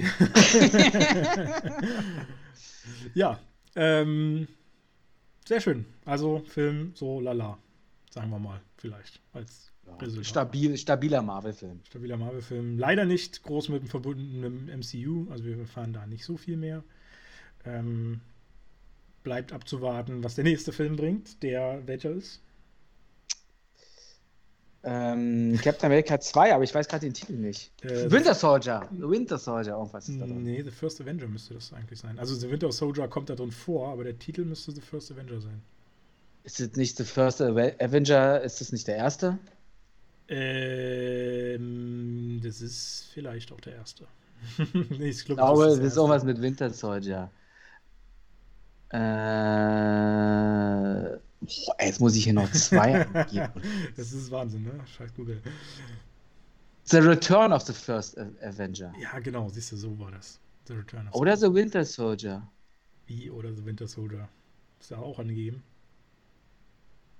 Ja, kannst du beides Also ich bin mir sicher, dass es eigentlich The Return ja, The Return, The Return ist Bin ich mir eigentlich sicher. Äh, ja. The Return of the Winter Soldier. ja, würde tatsächlich sogar inhaltlich auch passen. hey, aber der Originaltitel ist Captain America The Winter Soldier. Ist der Originaltitel. Also- Und im Deutschen heißt er The Return of the First Avenger. Okay, haben sie im Deutschen wieder verkackt. Sie wollten einfach nicht spoilern im Deutschen. Ja, genau. Finde ich eigentlich nicht schlecht. Ja. Weil wer ist der Winter Soldier? Gut. Äh, genau, so viel dazu. Äh, hast du noch irgendwelche abschließenden Worte? Ja, tschüss, schöne Woche. Bis nächstes Mal. Ist extra vorbereitet. Präzise, einwandfrei. ja, äh, ich bedanke mich auch, dass ihr alle dabei wart, äh, wieder mal. Äh, es freut mich sehr. Wir können nächste Woche, können wir was ganz Besonderes auch machen. Freue ich mich schon drauf. Und ähm, ja, ich hoffe, dass ihr dann nächste Woche alle wieder einschaltet. Äh, ich freue mich, oder wir freuen uns immer über ein Gefällt mir, eure Kommentare und ähnliches. Äh, haut's gerne raus auf YouTube, auf Instagram. Ähm, und ja, wir wünschen euch eine wunderschöne Woche. Äh, lasst es euch gut gehen. Bleibt gesund. Lasst euch nicht infizieren vor allem. und ähm, dann bis demnächst in diesem Kino.